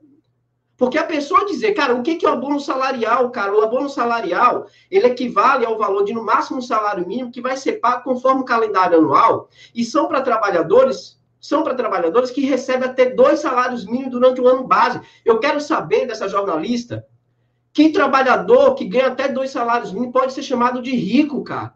Em um país, em um país em que hoje saiu reportagem, você acabou de mostrar, André, que o, salário mínimo equivale quase ao valor da cesta básica. Em que as pessoas, portanto, que ainda trabalham e que conseguem ganhar até um salário mínimo, porque uma boa parte da classe trabalhadora sem direito trabalhista não consegue ganhar mais isso, pode ser considerado rico. É de uma aberração, e aí, ao mesmo tempo, saiu uma outra reportagem, uma entrevista com o presidente do, do, do City, do Banco City, o Marcelo Marangon, e você lê a entrevista, cara, aquilo é uma agressão à inteligência e à realidade do Brasil, porque para ele o Brasil está uma maravilha. As instituições funcionando em pleno vapor. E para acabar de completar, o Congresso aprova uma mini reforma trabalhista, e na verdade, mini é um título atribuído para minimizar a barbárie que estão causando no mercado de trabalho. Os caras aprovaram uma reforma trabalhista em 2017, prometendo 6 milhões de empregos. A taxa de desemprego desde então não arrefece, não se cria mais emprego. Nós estamos um país com 14,6% de desemprego, mais 5,6% de desalento, mais 20% da população economicamente ativa fora do mercado de trabalho, a população ocupada com o no menor percentual da história, menos do que 50%, 48,5%, com queda da renda da classe trabalhadora, e aí o, a Câmara, aliado ao, ao, ao Paulo Guedes, aliado ao mercado, aprova uma mini reforma trabalhista chamada pela grande empresa, chamada por aqueles que defendem isso, em que praticamente praticamente acaba com a possibilidade de jovens de 18 a 29 anos conseguir algum emprego com direito trabalhista. para ficar submetido às condições de um elevado desemprego, a se submeter a qualquer tipo de condição de realidade no mercado de trabalho, com queda de renda. E nós estamos num país, André, em que uma boa parte da população que passa fome pega fila para comer osso, cara. E aí vem, um, vem, um, vem uma jornalista de uma empresa, de um, de um jornal de grande circulação, que passa em rádio, que passa na televisão, dizer que abono salarial é coisa de trabalhador rico. Vem um cidadão para uma entrevista no, no Estadão dizer que o Brasil está uma maravilha. Economistas do mercado afirmarem que a política de valorização do salário mínimo é um crime, porque quebra o país. Então, cara, a gente está vivendo uma situação em um momento do país extremamente deprimente. Extremamente deprimente. Porque aí tem uma questão, André, que você levantou essa semana, a gente conversando no grupo, sobre a questão das estatais, da privatização dos Correios, da privatização da, da, do desmonte da cadeia produtiva da Petrobras. Porque muitos daqueles que apoiam e defendem a privatização das empresas estatais não têm a ideia e não conhecem a empresa ou não têm clareza de que uma estatal ela não funciona e nem deve ser observada e entendida apenas como uma empresa privada que dá lucro para ficar dividindo entre os acionistas. Ela tem uma finalidade social também, enquanto estatal, como um instrumento de políticas públicas. É de uma limitação de visão, de formação dessas pessoas em relação a conceber o papel das estatais, a conceber a política pública. Política pública hoje ela está limitada a uma minoria para o país, de interesse para o país. Eu participei, para finalizar minha fala, eu participei de uma audiência na Câmara quinta-feira, e aí, lá para o final de uma das perguntas, eu fiz assim: olha, é, o, o, deputado, o deputado federal me perguntou o que, que eu achava que, é, de medidas para inserção social. Eu falei: uma delas, deputado, é a que vocês estão discutindo agora no Congresso. É a reforma tributária, tributar lucros e dividendos. Aí uma representante do, do, do mercado fez assim: não, mas a gente já paga muito imposto, você está equivocado, professor. Cara, sabe? Então, assim, você. É, é, lamentavelmente, a gente teve essa semana o dia do economista, e o que mais tem na grande imprensa são os economistas que expressam a visão do mainstream e que nunca, nunca é pressionado, questionado. Paulo Guedes é um exemplo disso, em que o ministro da Educação essa semana fala que a universidade não é para todos, que tem que ser limitado. Então é um governo que, de fato, e um ministro que adotam políticas com a finalidade de tirar da sociedade a possibilidade de uma vida digna. O que nós estamos vivenciando, de fato, na realidade, é pessoas perdendo a possibilidade. Hoje o título do UOL, André, Paulo e Elias, é assim, ó. É, por causa da crise, os trabalhadores é, é, é, é, deixam. Estão abrindo de, a mão de benefícios, abrindo como avião, mão, plano de saúde, Isso. educação privada, para lidar com a desemprego e inflação.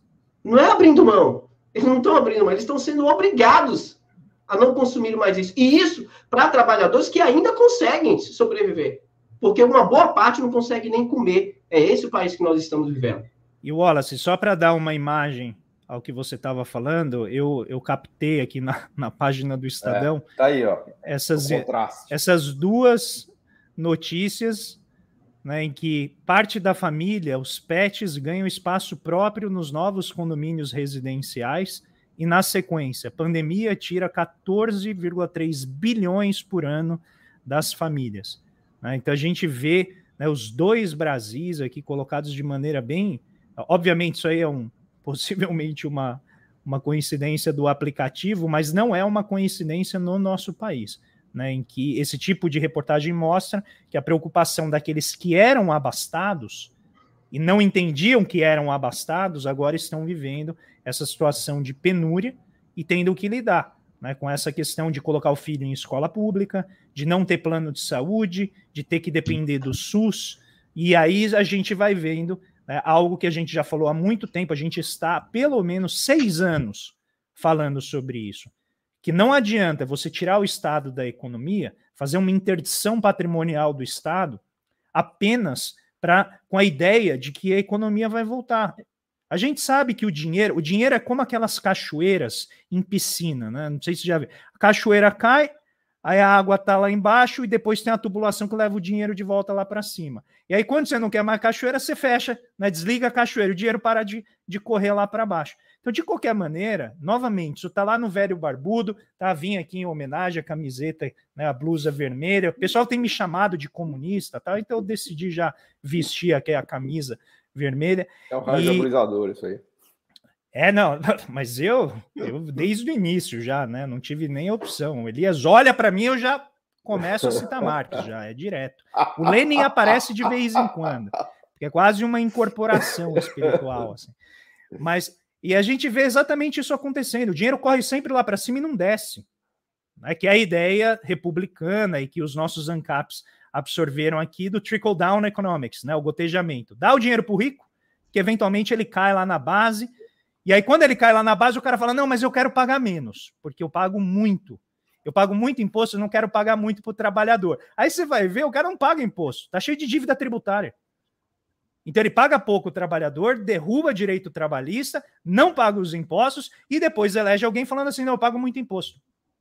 Aí fala: não, mas vamos negociar a dívida tributária. Não, mas não dá para dividir isso aí em 30 anos, que aí eles dão nome bonito de refis. Então vamos dividir isso, põe em 30 anos, porque aí fica levinho no meu orçamento. Tenta refazer, tá? tenta refazer isso é. aí, tenta refazer. Mas enfim, vamos lá, Elias Jabur, você pediu a palavra, tá contigo. É, tem que rir para não chorar, né? Porque eu acho que a gente está vivendo um momento que é interessante, né? Que o, o, próprio Gramsci ele trata muito nas obras dele, né? Que nós temos um momento da quebra da, que é, fazendo uma analogia histórica, né? Com a quebra das estátuas, né? Ou seja, nós estamos quebrando estátuas, queimando estátuas, etc. Ou seja, é, estamos nesse momento agora. E o Gramsci coloca, olha, isso é legítimo, é legal, mas, mas o fundamental é o passo seguinte, que é o programa, né? Ou seja, eu acho que nós chegamos a esse ponto de indignação, ou seja, as pessoas estão se indignando, a gente vê, vê o Wallace falando, vê o André, vê o Paulo, vê movimentos assim de forma isolada queimando estátuas, quebrando, não vou entrar nesse mérito, mas é, o fato é que nós precisamos dar o passo seguinte a isso, para, ter, para termos consequência. E para isso nós temos que assumir, aí é ponto de vista particular mesmo, que o problema brasileiro é político, né? Esse é o X da questão. E essa semana é, veio, veio à tona uma conversa de um economista do Santander, por exemplo, dizendo o seguinte: olha, nós temos aqui que arrumar o jeito tá, de tirar o Lula da jogada. Né? Isso é gravíssimo, isso, pessoal. Isso é de uma gravidade que não é, que não é, que não é pequena é, é, é ou média, é grande. Ou seja, novamente, eles. Quer, quer falar, André? Eu quero só fazer uma pequena correção, Elias, para a gente ser rigoroso não foi nem o analista do Santander, porque o Santander também foi desmontando sua área de analistas. Foi um terceirizado que mandou um relatório e esse analista divulgou. Ou seja, se você compara com a situação, acho que foi 2012, se eu não me engano, quando foi a, a primeira manifestação democrática do Santander. 2014, né, André, né? 2014. 2014. A primeira manifestação democrática do Santander, pelo menos era uma analista do banco. Agora nem isso. Eles só repassaram algo que foi terceirizado. É só um ponto importante para a gente ser fiel aos fatos. Vai lá, Elis. Não, porque as pessoas perguntam por que, que os comunistas são atraentes. É porque o nome disso é luta de classes, pessoal. Não tem outro nome. O nome disso é luta de classes, ou seja, o que os, nós fomos derrotados em 2016, né? E desde 2016 o que ocorre no Brasil é uma tentativa de mudança de regime, é, ou seja, uma mudança de regime econômico de acumulação. O Brasil é, existe um, capitalismo de outro tipo no Brasil hoje, completamente diferente do que tinha em 2015 e esse capitalismo demanda um outro tipo, tipo de regime político. Que é isso que o Bolsonaro está operando às vistas de todo mundo. E o, o, o Edmar Baixo dá uma entrevista, mas é ele sozinho, porque a gente sabe que as pessoas tolerariam o Bolsonaro, uma ditadura Bolsonaro, desde que eles mantêm os ganhos deles, né? Eu acho que nós temos que encontrar uma solução política para o nosso problema, porque o diagnóstico todos nós aqui temos, né? Sabe? Esse, esse é o X da questão. E eu vem, aliás, voltando a essa questão do Lula, eu estou achando, pessoal, que essa galera aí, eles estão se organizando, né? Eu acho que existem esses dois fios do, internacionais aí, do Bolsonaro tá conversando, os filhos conversando com o esgoto e, o, e ele conversando com o Biden, ou seja, ó, vem um cara da CIA aqui, vamos discutir América do Sul aqui, vamos ver como que faz essa, essa, essa brincadeira toda, porque hoje Argentina, Venezuela e Bolívia é, é, é, são zonas de influência chinesa, o Brasil não pode cair nessa zona, voltar aos BRICS, então, o Bolsonaro, ele sabe o preço dele, né? Isso a gente tá, ou seja, não é uma brincadeira. Esse jogo que nós estamos falando aqui, pessoal, não é uma brincadeirinha. Isso aqui é, é coisa gigantesca, entendeu? O desmonte do Brasil, o butim do Brasil, a destruição da nação brasileira, ela está sendo negociada por esses caras, entendeu? Desde ONG bem intencionada que se envolve na Amazônia, até o, até o filho do Bolsonaro que está com, com esgoto do. Da... E o Bolsonaro com o Biden. E com a Kamala Harris lá, a primeira mulher negra, não sei o que e tal, sabe? O mundo, não, o mundo não é isso, né? Ou seja, o, Brasil está sendo vendido a prestações. E eu estou achando, pessoal, que esses caras vão arrumar alguma coisa para tirar o Lula da jogada no ano que vem. Ou seja, eu não, desga eu não descarto essa possibilidade. Tá? Porque nós estamos falando de luta de classe, pessoal. Não estou falando aqui de uma, de, um, de uma normalidade democrática, de um país cujas instituições funcionam, nada disso. E o Lula, que tá, o Lula, eu não estou aqui falando que eu voto no Lula, não, ninguém está falando, ninguém tentando nesse mérito aqui, né? O Lula não é o mesmo de 2002, ele sabe que as margens de manobra que ele tinha em 2002 não terá em 2023. E os caras colocaram ele na cadeia, o Lula sabe muito bem quem colocou ele na cadeia, né? Agora, o outro passo que eu queria trazer aqui, além desse, dessa análise que eu acho que, nós, que, que, é, que é a da, a da, a da, da Big Picture da política internacional e brasileira, é a seguinte, ou seja, quando que nós vamos nos reunir, toda a esquerda brasileira, parece que essa coisinha de... É, eu não vou citar nomes aqui de presidenciáveis que, que acha que o inimigo principal é o Lula, né? E não o Bolsonaro, porque eu acho disso uma, um crime contra o país, colocar o Lula como inimigo principal e não o Bolsonaro, né? Sabe? Quem vai discutir hoje a necessidade de gerar 20 milhões de empregos no Brasil? Acho que nós temos que trabalhar com números, ou seja, com metas, né? Entregar para a população, olha, vamos gerar 20 milhões de empregos. Nós vamos reconstituir o setor privado que foi, que foi destruído pela Operação Lava Jato. E isso vai ser feito numa operação via Estado Nacional Brasileiro. Esse Estado Nacional Brasileiro vai, ter, vai dar contrapartida para, esse, para essa, esse novo setor que vai surgir, da reserva de mercado para essas empresas, via construção de metrôs e, e, e, e nas 30 maiores cidades do Brasil. Vai se, vai, se, vai se criar moeda para isso. Né? Ou seja, a gente fica discutindo, André, aqui fazendo agora, agora que vai fazer o desabafo sou eu, né? A esquerda fica, não vou também citar nomes de economistas, que tem gente que gosta também, não, também não vou citar nomes, fica jogando no campo do inimigo, entendeu? Eu não vejo um economista de esquerda falar isso. Olha, o Estado precisa criar moeda para gerar 20 milhões de empregos. Ah, sim, você, mas falando dos, dos, dos candidatos, candidatos, candidatos à ministra da Fazenda. O Brasil precisa que é, é, é, é o Brasil precisa é, ampliar as linhas de metrô em, no Rio e São Paulo e levar metrô para as 30 maiores cidades do Brasil. A gente as pessoas têm medo de falar isso, o, o, o Wallace. Você sabe do que eu estou falando. Economista de esquerda está com medo de falar isso para não ser julgado como não fica. E esse cara não é responsável fiscalmente. Não é sério, não é sério. É, não é sério e não é, e não é responsável fiscalmente. Ou seja, quem vai falar, por exemplo, que, que nós precisamos no Brasil hoje preparar o nosso território para receber 200, 300 bilhões de dólares de investimentos chineses e a nossa reindustrialização começar com a transferência de tecnologia é, de bens públicos chineses, chineses para o Brasil, em troca de soja, ferro e petróleo. Ou seja, nós temos que também fazer a nossa autocrítica, o Wallace, Paulo e André. A gente, a, gente, muitas, não a gente, né, mas nosso campo de economistas escolhe o campo deles para discutir, quando não é nosso, nosso campo é geração de emprego, nosso campo é, é política industrial, nosso campo é discutir escala de produção, não é discutir questão fiscal, pessoal. Esse não, esse não é o nosso campo de discussão, de, de excelência. O nosso campo de discussão é política fiscal, é fiscal, desculpa, é política industrial, é escala de produção, é infraestruturas, uhum. é fundar um, é fundar um setor privado a partir do Estado, é planejar o nosso comércio exterior, pessoal. Ou seja, o Estado vai tomar para si a transformação do, do, do comércio exterior em bem público planificado de Estado. Não tem nada de comunismo nisso. Mas eu vejo que nossos economistas têm um medo assim, no nosso campo. Eu vejo, eu vejo, no, eu vejo na. Alguns são colunistas, de São Paulo também.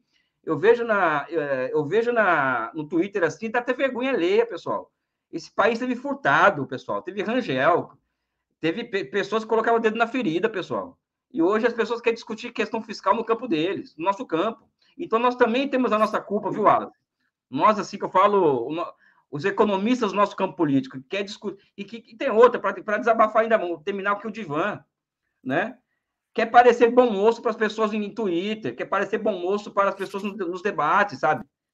Né? Não quer colocar o dedo na ferida. Eu acho que esse é o X da questão. Um para, eu acho que o, a grande questão hoje é que a esquerda brasileira precisa discutir política industrial, precisa discutir ampliação das infraestruturas nacionais, precisa discutir é, é, reinvenção do, do setor privado que foi que foi precisa que foi... entender a China. A esquerda precisa entender a China, Elias. Cara, a esquerda é anti-China, não adianta. A esquerda China é uma coisa Bizarro, que não, cara. sabe? A China é, é capitalismo, Bizarro. sabe? Aquela coisa toda. sabe? Então a gente não quer, se a gente não discutir as coisas nesses termos, nós vamos perder de lavada, Wallace. É lavada, meu amigo, porque nós, nós, o nosso discurso é contrassenso. É, é, é, é, não é senso comum. Entendeu? Senso comum é questão fiscal, é, tem que gastar para arrecadar. Né? Não é o contrário. qual economista de esquerda hoje tem coragem de falar isso? Grande economista, vamos dizer assim, dos picas aí que pode ser ministro do Lula, e do PT, inclusive. Fala, tem, faz precisa criar moeda. Não tem coragem de fazer isso, pessoal. A gente tem que tomar, a gente tem, tem que perder, tem, perder o medo de ser feliz e ir para cima. Não, mas Elias, tem, tem economistas falando isso, inclusive de, é, de grande renome, como o professor Bresser Pereira, o Nelson ah, Marconi, André Lara Rezende, falando da importância de usar o poder da moeda para a gente financiar esses investimentos em infraestrutura. Mas e a reação. Aí sim, né, Elias? A reação das, dos, dos economistas em geral, ah, não, mas não pode, porque isso gera inflação e tal. Mas existem propostas, mas a gente sabe como é o jogo, né, Elias? Você tem uma, uma ampla experiência em Brasília e você sabe que ali a, o topo da pirâmide, né, que eu, eu chamo de pirâmide invertida do poder, né? Você tem a pirâmide ali das pessoas em termos de classes sociais e tem a pirâmide invertida do poder grande parte do poder está lá em cima. E, e ali o jogo é brabo, né? E, e é uma dinâmica política muito indireta, bem complicada para você obter o poder. E eu, eu falo isso, eu já passo para o Paulo, a gente quer ouvir o que ele tem a dizer, mas uh, o que o Biden fez é algo que, do ponto de vista, desconsiderando o aspecto geopolítico, tá? Que é como isso nos afeta. Mas o que ele fez foi exatamente esse jogo. Olha, eu vou pagar aqui de fiscalmente responsável, um cara do establishment e tal. Ele chegou lá e ele está falando: não, agora nós vamos forçar o uso do poder estatal de emitir moeda, de gastar, para fazer uma mudança. Acabaram de aprovar o pacote aí, o pacote de um trilhão, Exatamente. que a gente nem comentou aqui. Ele, ele conseguiu emplacar um pacote de um trilhão por conta das, das disputas com os republicanos, mas já tem aí um acordo suprapartidário de mais 2,5 trilhões de dólares que ele deve investir em outras áreas, porque ali a negociação no Congresso é incrivelmente complicada. Mas vamos é lá, Paulo grave, Galo. Né, André? Desculpa, Paulo. O que é mais grave, ou seja, eu, não, eu particularmente, você sabe que eu não acredito nada disso dos Estados Unidos, tá, pessoal? Desculpem, eu só, só acredito vendo, tá? mas eu sei que existe uma tentativa do Estado do Biden em reinventar o Estado americano, ou seja, eu vejo essa intenção nele. Cara, até, até nos Estados Unidos existe essa intenção. Sim. Ou seja, de se reinventar o Estado por conta de uma grande ameaça externa e tal, que é a China, etc. Aqui no Brasil, não. Aqui é o contrário, nós temos que desconstruir o Estado para lidar com o mundo que, do jeito que ele está. Ou seja, é, os bons exemplos que vêm dos Estados Unidos, ou seja, eu não acredito que vai dar certo o plano Biden, pessoal, eu, Elias, eu não acredito nisso, mas eu acredito. Eu sei, Elias, porque Você sabe já vou, já vou avisar né? aqui, eu organizei um livro sobre o Biden, plano Biden no Brasil, e o Elias, gente, Desceu fugiu. Ele fugiu, ele falou: olha, não, eu tô cansado, não sei, eu não vou. Ele não quis não. nem participar do livro. Não, mas o Wallace, o Paulo participaram, o Elias deixou acredito. vocês, não sou eu, não, ele deixou vocês. Calma, calma, pessoal, deixa eu falar uma coisa. Pra... Eu sei que não estou falando que vocês acreditam no, no Biden, não. Vocês, vocês estão trazendo exemplos de que, olha, os caras estão tentando fazer política para mudar as coisas. Né? E o Brasil não, nem isso tem. Nem tem uma, poli... não, tem uma política que está bastante ativa no Brasil e eu queria falar sobre ela. Vai lá, Vai lá Paulinho. Paulinho a bomba de nêutron do Banco Central Brasileiro. Vamos, já que a gente não sabe nada do que fazer, vamos fazer o que a gente sempre fez: jogar o juro na casa do chapéu e rezar para Deus e os ricos vão ficar tudo felizes e vamos que vamos, né? Porque de novo a gente vai passar por um choque de juros. Já se fala em Selic acima de 10% e volte para a casinha zero. Quer dizer, o Brasil vem sendo destruído literalmente por essa política Veja, para quem não conhece uma bomba de nêutron, é bastante fácil de explicar. Você está lá em Brasília, no Copom, você aperta o botão, bruf, implode a economia brasileira, vai tudo, vira, a gente vira a paz dos cemitérios, e eventualmente os preços caem e a inflação fica controlada. Né? E 150 mil pessoas ficam muito felizes, enquanto que 210 milhões de pessoas estão na miséria. Né? Então, só é importante reforçar esse ponto aqui que a gente não falou, porque é uma tristeza ver o Brasil de novo fazendo o que ele fez no governo FHC, no governo Lula. Importante dizer que o governo Lula usou a bomba de nêutron. Né? O Meirelles foi presidente do Banco Central. Se fala hoje de novo do Meirelles vindo para uma chapa Lula. Não quero falar mal do Lula aqui, Elias, mas é um negócio que está aqui na mesa. É, e essa bomba nuclear ela tem o efeito de destruir tudo que a gente está falando aqui, porque ela destrói o setor industrial, ela aprecia a taxa de câmbio, ela tira o orçamento do Estado para ele fazer investimento em infraestrutura e ela transfere renda de uma maneira pornográfica pornográfica para quem já tem dinheiro. Então, é o que temos na mesa. A bomba de nêutron, não sabemos o que fazer, bota a Selic em 10% e estamos aí. O Brasil vai completar 30 anos, né? Exatamente com essa imagem aí, ó, bomba de nêutron. O Brasil completa 30 anos de estupidez, enquanto os comunistas do Elias dominam o mundo. É isso aí. Então fica só registrado aí. Agora, tem, tem uma questão que eu, eu, eu, concordo muito com a Elias, é, de que falta é, mais ousadia, mais proposta de projeto, de pensar a nação. Agora, é, o que você levantou, André, eu acho de grande relevância, cara. Não é fácil. A gente tem que entender muito a correlação de força. Não é simples propor. E o Elias conhece muito bem isso dentro do, do, do, dos poderes, porque o Elias trabalhou no Congresso, ele conhece muito bem como funciona o Congresso. Então, tem uma questão que a gente não pode poupar, que é o Congresso, o tipo de Congresso que nós temos. Veja que todas as reformas pró-mercado estão, estão passando aí fácil, reforma trabalhista, privatização do, do, né? É, privatização do, do, do, dos Correios, privatização da Eletrobras. É, a, a, reforma tributária não vai passar com tributação sobre lucros e dividendos, foi amenizada, enfim. Eu acho que tem um elemento que é a questão da correlação de força, que não adianta nada a gente eleger qualquer, qualquer um candidato, A ou B, de, que tem uma agenda revolucionária, se a gente tem esse Congresso. Um Congresso, é, é bom que a gente tenha clareza. Quem já assistiu o processo, André, você concorda? Você assistiu também, o Elias assistiu, não sei se o Paulo já assistiu o, o processo. Ainda não. Né? Assistam. Fica muito claro, independentemente... Cara, pessoal, eu assisti você... duas vezes. É, eu então já assisti de novo. Porque, assim, fica muito claro, o impeachment é um instrumento político. Está aí a Janaína Pascoal para mostrar isso. A Janaína Pascoal é o melhor exemplo de como o impeachment é um instrumento político. Por que eu estou dizendo isso? Porque se ela, de fato, fosse uma pessoa decente, que defendesse, de fato, a questão da Constituição Federal, se, de, de fato, defendesse os interesses do Brasil, como ela sempre fez aquele discurso, né, doentio, ela agora estaria formulando de gratuitamente, não pelos 45 mil. Eu já até fui lá no Twitter dela, ofereci 50 mil para ela fazer a peça do pedido de impeachment. Né? Um monte de gente se disponibilizou para fazer uma vaquinha para a gente pagar, mas porque assim o impeachment é um instrumento político. E assim, qualquer agenda de caráter mais progressista vai enfrentar resistência pela, pela nossa classe dominante. Vai, e essa classe dominante tem essa representatividade no Congresso. Então, quando a gente pensa em um processo de agenda progressista, da agenda transformadora, a gente tem que pensar também em eleger um Congresso de caráter progressista.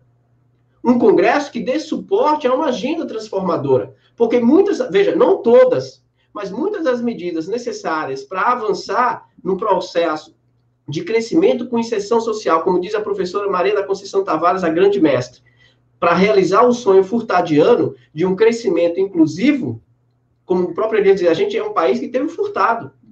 Mas, para isso, para isso, a gente precisa ter também um Congresso que comungue e que dê suporte a um presidente. Porque, caso contrário, uma agenda ousada, transformadora, pode resultar de novo no novo, em um novo golpe.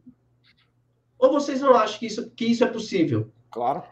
Tá aí, claro. Tá, aí, tá aí o relatório do Santander já ameaçando, Elias do Santander não, né? Dos assessores do Santander, de quem que seja. Mas já, veja, e a gente está falando de um candidato a presidente em que os bancos nunca lucraram tanto como lucraram no período dos governos Lula. Tanto banco como setor produtivo, capital estrangeiro e os trabalhadores com política de valorização do salário mínimo, com geração de emprego e outra geração de emprego, com os direitos trabalhistas em pleno vigor, olha que contrassenso. Desemprego em mínima histórica. Não é, Paulo? E assim, pensar na agenda transformadora também é pensar em transformar o Congresso. Eu não estou dizendo, veja, eu não estou legitimando a falta de ousadia, entendeu, Elias? Eu só estou colocando aqui uma questão que não é também tão simples, porque existe uma, uma correlação de força, um jogo político que é histórico. Que é histórico no Brasil. Não à toa, o Vargas cai em 45, o Vargas comete suicídio em 54, nós temos o golpe militar em 64, né? nós temos a queda da Dilma, né, com todos os erros e políticas, da Dilma e tudo mais, houve sim uma agenda e a agenda, a ponte para o futuro e todas as políticas e reformas que foram feitas posterior à queda da Dilma, deixa muito isso em evidência. Uma agenda que atenda ao interesse do grande capital, reforma trabalhista, reforma da Previdência, autonomia do Banco Central, privatizações. Não, nem tem mais o que fazer, porque está tudo feito já, cara. Isso é que é impressionante. É. Tá então, assim, a, a, questão que eu coloco, Paulo, e André e Elias, é essa. É óbvio que a gente, eu, eu, eu, eu, eu acho que temos que ter sim um discurso ousado, um discurso de, de, de, de, de agenda progressista, de transformação. E nós, o nosso papel aqui, quando a gente, eu até coloquei um dia lá, né, que a gente, sempre, sempre a gente, eu recebo mensagem, a gente recebe mensagem extremamente elogiosa das pessoas que nos acompanham, que me dá uma felicidade muito grande, cara, sabe? De pessoas que nos acompanham falam, pô, é, é, vocês nos alimentam, vocês nos estimulam a pensar. Mas veja, e esse, e esse foi o motivo da gente sair das quatro paredes das univers, da universidade para discutir país e ser ousado. Mas o poder, a correlação de força do poder, ela não é simples como a gente discute aqui. Ela é muito mais complexa, isso é fato. Então, pensar em uma, uma agenda transformadora, em uma agenda nacional desenvolvimentista, é pensar também numa transformação profunda de sociedade, que passa pela dimensão política, que passa pelo Congresso. Você ter um Arthur Lira como presidente da Câmara não é algo trivial. É, Wallace, é, permite a polêmica aqui? Claro, a ideia é essa. Qualquer coisa a gente se encontra depois. Vai lá, Elias, paz e amor. Eu sei que você está tomando, você tá malhando e tudo. também true, cara. Eu não tomo a bomba que você toma, né, cara? começou o bullying, começou o bullying. Pessoal, só uma coisinha só. Eu trabalhei na, na, entre Câmara e Senado foram 10 anos né? É, eu, vou, eu, vou, trazer uma triste notícia. O Congresso com, com o qual Lula trabalhou e Dilma era somente um pouquinho menos conservador do que esse, tá? Ou seja, o, o, o centrão que o pessoal que está que tá, que tá passando a boiada, ele é o mesmo centrão que, que o Lula governou, que o Lula governou é. na, quando foi presidente. É, é o Brasil, né? É o, Brasil, é o Brasil, né? É o Brasil. Eu acredito, Wallace, para é, vou dar uma de debate com o Leonardo Burlamac, construindo a convergência contigo, né? Que existe uma questão. Desculpa, Elias, peraí, peraí, desculpa, eu não entendi. É, debate com quem? Eu não entendi. Ah, não.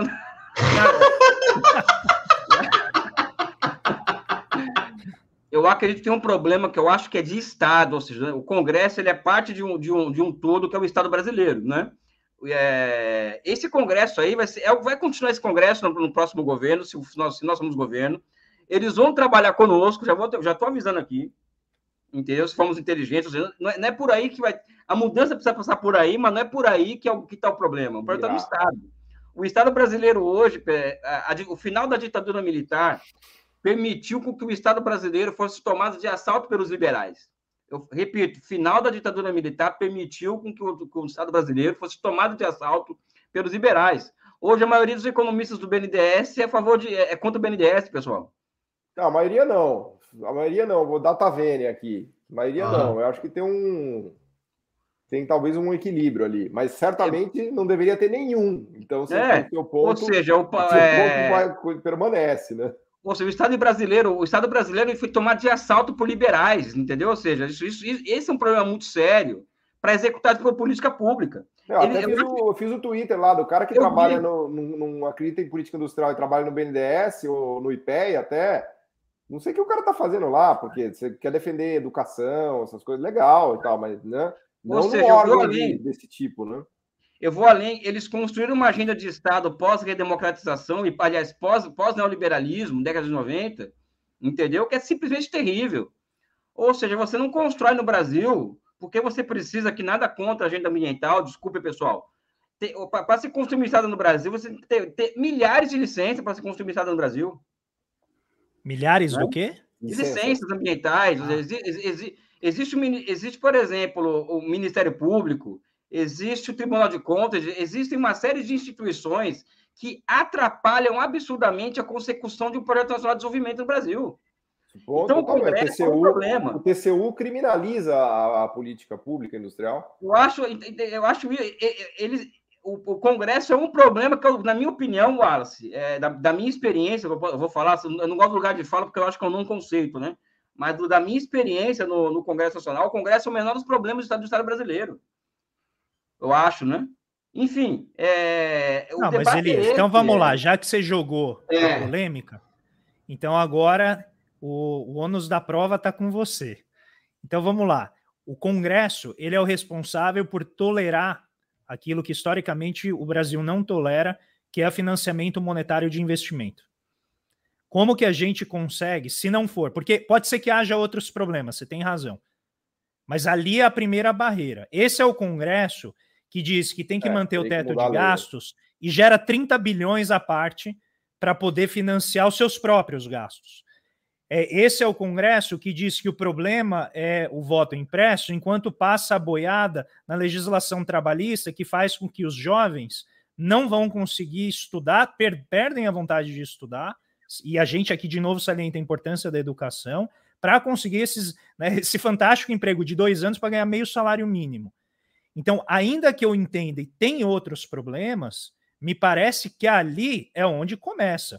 Porque se a gente não tiver o apoio ali, qualquer coisa, e é, e é, algo que eu venho debatendo com as pessoas no Twitter, quando elas vêm dizer, não, mas tem que imprimir e fazer, eu falo, eu concordo. Não se trata de uma questão teórica. Se trata de você chegar no Congresso, que tem a é, bancada BBB, a que tem todos os conservadores, e dizer assim: pode ficar tranquilo, vocês, vocês vão ter que trabalhar mais, as suas empresas vão ter que ter aumento de produtividade para dar conta de a gente fazer a economia crescer nos novos setores.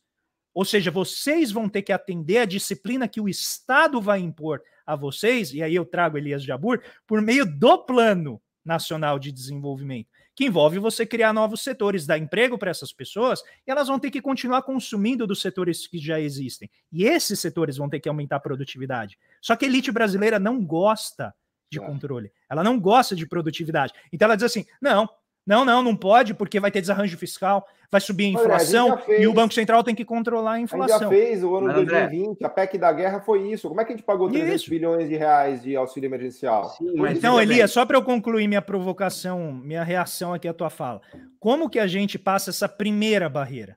Porque me parece que se a gente não conseguir passar essa primeira, todas as outras são apenas agravantes de um problema. André, a, a primeira barreira não é o Congresso, é Faria Lima. Ou seja, ele está Congresso... representado lá. Não, ele está fortemente representado no Congresso. Político, pessoal, a política brasileira não é só, não é só os, os partidos políticos. A política brasileira ela espelha uma correlação de forças entre as classes sociais no Brasil. Esse é o X do problema. Quando a correlação de forças estava, estava favorável, vamos dizer assim, à classe trabalhadora, o Congresso Nacional aprovou, isso, aprovou, uma, aprovou uma correção do salário mínimo, como aquela foi do governo Lula. Eu não estou defendendo o Congresso, pessoal. Calma, calma aí. Não, eu, mas Elias, voltemos a 2002. Voltemos a 2002. O Lula entra com um programa enorme. O Congresso chega e fala assim: não. Todas as forças representadas no Congresso falam não. O pessoal fica assim: ah, o, o, o, PT não fez reforma tributária. Tinha proposta de reforma tributária. Todo mundo, todo governo tenta fazer reforma tributária. Mas quando chega ali, não tem jeito. Não, o meu é só depois. Joga para os outros. Aí não sai nada. Aí vem um escândalo de corrupção que sempre serve para segurar a coisa e ganhar o jogo midiático para bloquear avanços. Que a gente sabe que sempre quando é em favor do povo, a corrupção é o instrumento claro. principal para você bloquear esse avanço. E eles sempre aparecem ali. E, e eu estou reforçando o teu argumento, na verdade, dizendo assim que é muito mais grave, eu acho, do que o que a gente está colocando, porque se você não consegue criar correlação de forças no Congresso, não tem jeito. Não, não, nem começa a mudança. E aí tem que fazer o que o PT foi obrigado a fazer, que é dar um pouquinho. Gente, 30 bilhões. 30 bilhões é o que a gente dá todo ano para os incrivelmente pobres no Brasil. 30 bilhões. Não é nada, é meio por cento do PIB. E olha a mudança que isso implicou em termos de desigualdade, de, de eliminação da pobreza. 30 bilhões. 30 bilhões é o que a gente vai pagar mais agora com esse 1% a mais de taxa de juros de elevação do Banco Central. Quanto custa para o fisco? 50 bi, cada 1%, cada 1% é 50 bi. Vai é mais? 3, achava é... que era 30. Não, mas não, tô, eu, não é a defesa do Congresso. Eu acho, eu acho que. Eu sei. Eu acho que se o Lula for eleito presidente, ou Ciro Gomes, vamos dizer assim, para não ficar falar que eu sou Lula ou, ou, ou, eu acho que se cria um clima no país, né, para mudanças qualitativas, né? Também vai, vai ter, vai se criar um clima para a contra-revolução também, né? Ou seja, É, eu acho que a questão é criar, é criar, uma maioria política na sociedade e essa, criação, e essa criação de uma maioria política eu vou jogar para o longo prazo, né? Você, você anti-keynesiano, né? Ou seja, é uma construção geracional, né? Você construir uma outra maioria política, construir, construir uma, uma, uma subjetividade nacional no Brasil, uma ideologia que nos redefina no mundo, ou seja, é isso que, que, que, que falta no Brasil, né? O resto acontece, né? Então, Mas, Elias, como é que a gente leva o raio jaburizador, todo esse charme comunista, para conseguir algo intermediário? Porque acho que o ponto é esse. Vai lá, Wallace. Não, assim, eu acho que é uma questão prática, André, que você colocou, a reforma tributária está aí. 95% da população, segundo a pesquisa divulgada pela Folha de São Paulo, apoia tributar ricos, os milionários. Mas o Congresso não está correspondendo a essa realidade.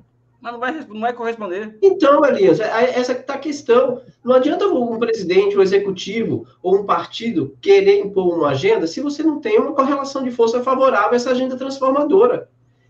Entende? Porque eu, eu acho que, que eu, eu concordo, eu repito, eu concordo, a gente tem que ter um projeto de nação, tem que ter um projeto agora. Na minha perspectiva, eu tenho muita clareza que a correlação de força ela é muito importante para que a gente possa defender uma agenda progressista. Então, por exemplo, o que eu quero dizer com isso? E aí, as pessoas que estão nos assistindo, não adianta nada você votar no Lula, ou no Ciro Gomes, ou no Boulos, e votar no deputado federal do DEM, do PSDB. Aí vou dar nome aos partidos agora. Do PSL. Porque você está voltando contra a possibilidade de governar. Isso é uma questão, né? Fato, é um fato.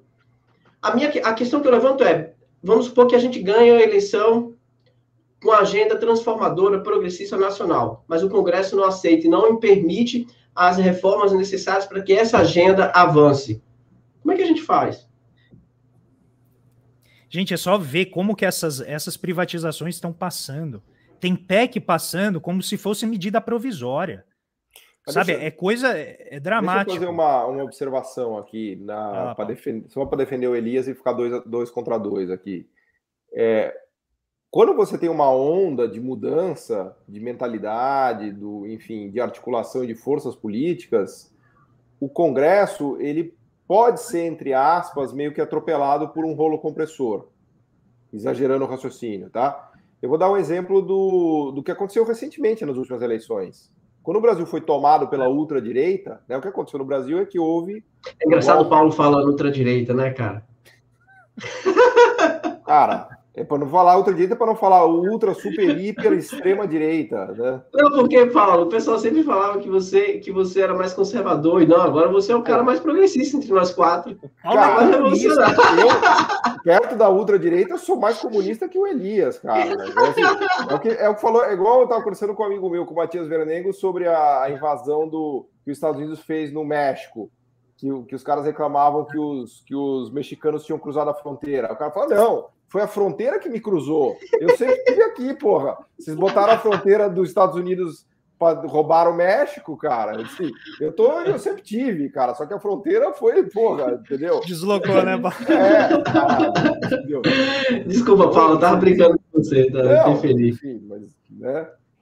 Mas fala, vai, continua o seu exemplo, cara, do Elias. Não, o meu exemplo é que o Congresso ele é ao mesmo tempo causa e consequência, entendeu? É, tem, um, tem uma dialética aí para ficar na, no, no, na chave de leitura do Elias, porque, é, a, por exemplo, nesse, nessa mudança da, que é da extrema direita que tomou conta do país, ela também contaminou o Congresso inteiro. Houve uma, o Congresso brasileiro também foi para a extrema parte dele foi para a extrema direita. A gente tem figuras que tiveram milhares de votos, inclusive no Senado. O Lula, inicialmente, ele não tinha. Quando ele ganhou lá em 2002, ele se deparou com um Congresso que era é, extremamente conservador, mas a onda, que aquela onda que foi de transformação de 2002, 2003 e 2004, ela também provocou algumas transformações no Congresso. Não dá para você dizer que o Congresso é estático. Então, eu acho que tem um, tem um efeito de retroalimentação nessa história toda. Né? É, mas, mas aí que tá, eu acho. Mas eu, tem um lastro, que é esse Brasil de centro, né, que também ele até segura um pouco a extrema-direita. Também tem isso, esse lado. Isso, né? exato, Paulo. Então exato. o Congresso ele é meio que um lastro da sociedade, ele é um espelho da sociedade, mas ele também é, ele também é massa de manobra, por assim dizer. Né? Mas não só. Veja, eu acho que existe uma correlação de força, por exemplo, que vem funcionando nos últimos anos. Grande imprensa a entrada do judiciário nesse processo. Sim, a figura do Sérgio Moro. Teve uma articulação, para a ultradireita assumir o poder, teve uma articulação entre a grande imprensa, o condado da Faria Lima, mais uma porção importante do Congresso. Foi isso que produziu a estrutura que a gente tem hoje. Agora, começou a haver um arrependimento da grande imprensa, ainda que tímido, algum arrependimento, e o judiciário, desculpa, esqueci de falar, o Wallace, é grande imprensa, condado da Faria Lima e o, o judiciário, com parte do Congresso. Essa foi a, a quadra histórica, por assim dizer, que colocou o Brasil na mão da extrema-direita. Agora, tem um pedaço deles que estão meio arrependidos e tal, mas não está claro para mim ainda o quanto que eles se arrependeram. Mas eu acho que o Congresso, ele é um, ele é um enfim, ele é um pedaço dessa história que vai para um lado, vai para o outro também. Não é um negócio estático, né? ele vai, né, vai meio que nessa, nas ondas. Vai lá, Wallace. Não, porque assim, eu, eu, eu acho que sim, há uma, uma, uma dialética, ele é dinâmico. Mas mesmo dentro dessa dinâmica, dentro, mesmo de, dentro desse movimento dialético, as mudanças aceitas elas têm um limite. Né? Nada que chega a promover, por exemplo, uma transformação estrutural de caráter profundo e histórico, e que em um determinado momento se rompe. Historicamente, isso se rompe. 45 teve um rompimento, 54 teve um rompimento, 64 teve um rompimento. Né? Então, historicamente, basta vermos, pessoal, que apenas quatro presidentes da República Nova eleito conseguiu terminar o mandato no Brasil. Dutra, de 45 a 50, JK, e mesmo assim, com a tentativa de derrubada... Constantemente, né, constantemente, né, né, Quase não foi. Quase não foi. Depois, o Fernando Henrique, porque o Collor, primeiro eleito, primeiro presidente eleito pós-ditadura, cai em 92, né? E depois o Lula. Eu estou contando aqui os dois mandatos, tá? Então a Dilma não termina, né? E, o, veja, o Temer assume o poder através de um golpe e para mim está muito claro que foi golpe. Não adianta vir com, com um negócio não, de impeachment, para mim é golpe. Isso é ponto pacífico, cara. Quem não é. que é golpe até hoje, mas mesmo tá, tá perdido. Né? Só, e aí, veja, olha que é, que é interessante. O Temer só não cai por causa da correlação de força e agenda que ele estava implementando. Caso contrário, ele teria caído por, causa, por todas as evidências. O grão, o grão, né? E o Bolsonaro, com tudo que está acontecendo, Paulo, a grande imprensa, no fundo, e o, e o mercado. Está segurando, Está né? segurando porque ele implementa, como o André colocou, uma agenda que está passando né, de, de, de, de, privatização. A mini reforma trabalhista, pelo amor de Deus, cara. Não, olha, que, olha as críticas, olha o que a, a, Dilma fazia e o que ela era apedrejada e o que é. esse governo faz e o que a, não... a, a, imprensa e o, e o, condado faz com ele. É ridículo. ridículo. A gasolina está quase 7 reais. Vocês viram alguma foto do, do é. no, no, no, tanque de gasolina, como fizeram com a Dilma? É. Para além da misoginia, né? Com tudo, é. enfim. O que eu acho assim, eu é, é, só fiz a, a, o Elias ficou calado depois que a gente ficou fazendo provocação, Elias pode falar. É porque ele causou a polêmica. O Elias é, é aquele essa... cara que posta coisas e sai do grupo, entendeu? uh, mas assim, quis fazer provocação para o Elias. A, a gente está refletindo aqui uma reflexão que eu acho que é necessária, extremamente necessária, né? Eu vejo muita gente discutir nas redes sociais e que tem que fazer, tem que fazer. Eu não acho que seja algo simples quando a gente fala que muita gente às vezes fala para mim assim: ah, vocês ficam discutindo lá como se fosse tudo fácil. A gente tem clareza, a gente não é ingênuo. Nós quatro aqui, ninguém é ingênuo. A gente sabe da dificuldade e quais, quais são as correlações de forças, a complexidade do, né, da, da, do, do cenário político e econômico de se fazer reformas e de se defender um projeto como nós defendemos. Mas nós somos realistas no diagnóstico e sonhadores naquilo que nós propomos. O Wallace, essa semana alguém chegou para mim e falou assim: André, você acha que o IPCA vai cair? Cara, essa pergunta já me deu medo, porque eu não tenho a mínima ideia. Imagina saber o que vai ser um possível governo de esquerda. Não dá, Pessoal, a, a, economia é... deixa a gente bem humilde nisso. Eu acho que é olhar para a história e perceber que o Brasil, os nossos grandes momentos de avanço foram com maiorias heterogêneas, né? Ou seja, não, é, não, é, não foi um partido ou dois, maiorias, foram maiorias heterogêneas que se agruparam em algum momento e fizeram as coisas acontecerem, né? Eu particularmente vejo, por exemplo, vamos pegar aqui uma coisa interessante dessa semana no Congresso Nacional, tá? Eu estou fazendo pelo advogado de diabo aqui, do diabo, para defender a política, tá? É, é, não que não estejam, não, as pessoas aqui não defendam a política, mas eu acho que defender, é, apontar que existe, não é só, não é só, é, é, não é somente um, não, é, não é só coisa ruim que acontece. Essa semana, por exemplo, não somente houve a derrota do Distritão, sim, houve. Do voto do, impresso. Do voto impresso. houve uma derrota cachapante do Distritão, houve uma derrota, uma, uma vitória cachapante das coligações, da volta das coligações, que é um avanço para a democracia muito grande, e a possibilidade de formação de, de federações partidárias, que também é um baita avanço para a democracia. Do que, Elias? Né? Qual foi o outro ponto que você falou aí agora? Desculpa. As federações partidárias, né? Ou seja, você pode se organizar em federações partidárias, né? Ou seja, isso é uma vitória para a democracia, que não é qualquer coisa. Então, o que eu vejo é que quando você percebe, percebe-se que se juntam maiorias heterogêneas em torno, em torno de bandeiras interessantes, as coisas acontecem. Eu acredito que, que o nosso campo político, pessoal, vamos falar do próprio Lula, ele tem essa capacidade de gerar, né? É, ele, como é, ele é uma figura que encerra muito o universal no particular, no caso brasileiro atual. Opa, universal no particular. É sim, ele tem essa capacidade. Primeira. Né? Eu, a, a minha primeira. Eu acredito que ele é capaz de converger energias entre os diferentes, né, dentro do Congresso Nacional, em prol de uma outra agenda. Né? Agora, o problema é chegar lá. Eu acho que o grande problema, Wallace, que eu vejo hoje para nós, é ganharmos as eleições. É primeiro, é garantir que nós cheguemos em 2022. E segundo, ganhar as eleições. Que tem eleições, as eleições, pessoal. Tudo muda, pessoal. Muda o jogo. Ganham as eleições, muda o jogo. Então, o nosso problema, eu acho, eu vou falar aqui que eu concordo com a questão do Congresso, não é fácil. Por exemplo, todo mundo sabe é, os aviões de dinheiro que chegaram em Brasília no dia da votação de impeachment. No dia da votação de impeachment, é, eu estava em Brasília e nós, e nós, e nós tínhamos calculado que, nós, que o impeachment, não, o impeachment não, passaria, não passaria, porque tinha deputado que deu a palavra para o Lula. Mas mesmo o nego recebeu dinheiro, todo mundo sabe disso. Isso aí é, é voz corrente em Brasília. Avião de dinheiro que chegava, dinheiro vivo. Entendeu? Agora, Ninguém, ninguém foi, ninguém, ninguém aqui, cá entre nós aqui também, aí, aí você, vou parecer chato, ninguém pediu para o nosso campo político lançar um candidato a presidente da Câmara em, 2000, em, 2000, em 2015. É, pra, é, um presidente da Câmara que só teve o voto da esquerda, sendo que o candidato que, que era viável era um outro candidato e quem ganhou, e quem ganhou foi o Cunha. Ninguém pediu para a gente fazer, fazer essa porrada política. Foi um pessoal. erro estratégico que custou. Sabe, ninguém pediu para. Ninguém falou, olha, é, é, é, sério que o Cunha queria, pessoal? O Cunha queria uma diretoria, a, a Caixa Econômica. Eletrobras. Sabe, porra. Me desculpa, pessoal. Eu, tra eu, trato as coisas nesses termos, tá, André? Eu, Mas você sabe? não precisa pedir desculpas. É isso, é o que a gente está falando. Sabe, o, Cunha, o Cunha, você, você polemizou, mas agora você está voltando aqui para o nosso campo. Não, não, você só, só precisou sair do, do grupo. Você polemizou e não, não, não saiu. Não, não, vou polemizar. Quem mandou, nós escolhemos o, o Eduardo Cunha já em 2015 como nosso inimigo principal. Sabendo que, sabendo que ele financiou a campanha de metade do Congresso. Pessoal, vamos cair, vamos cair na real.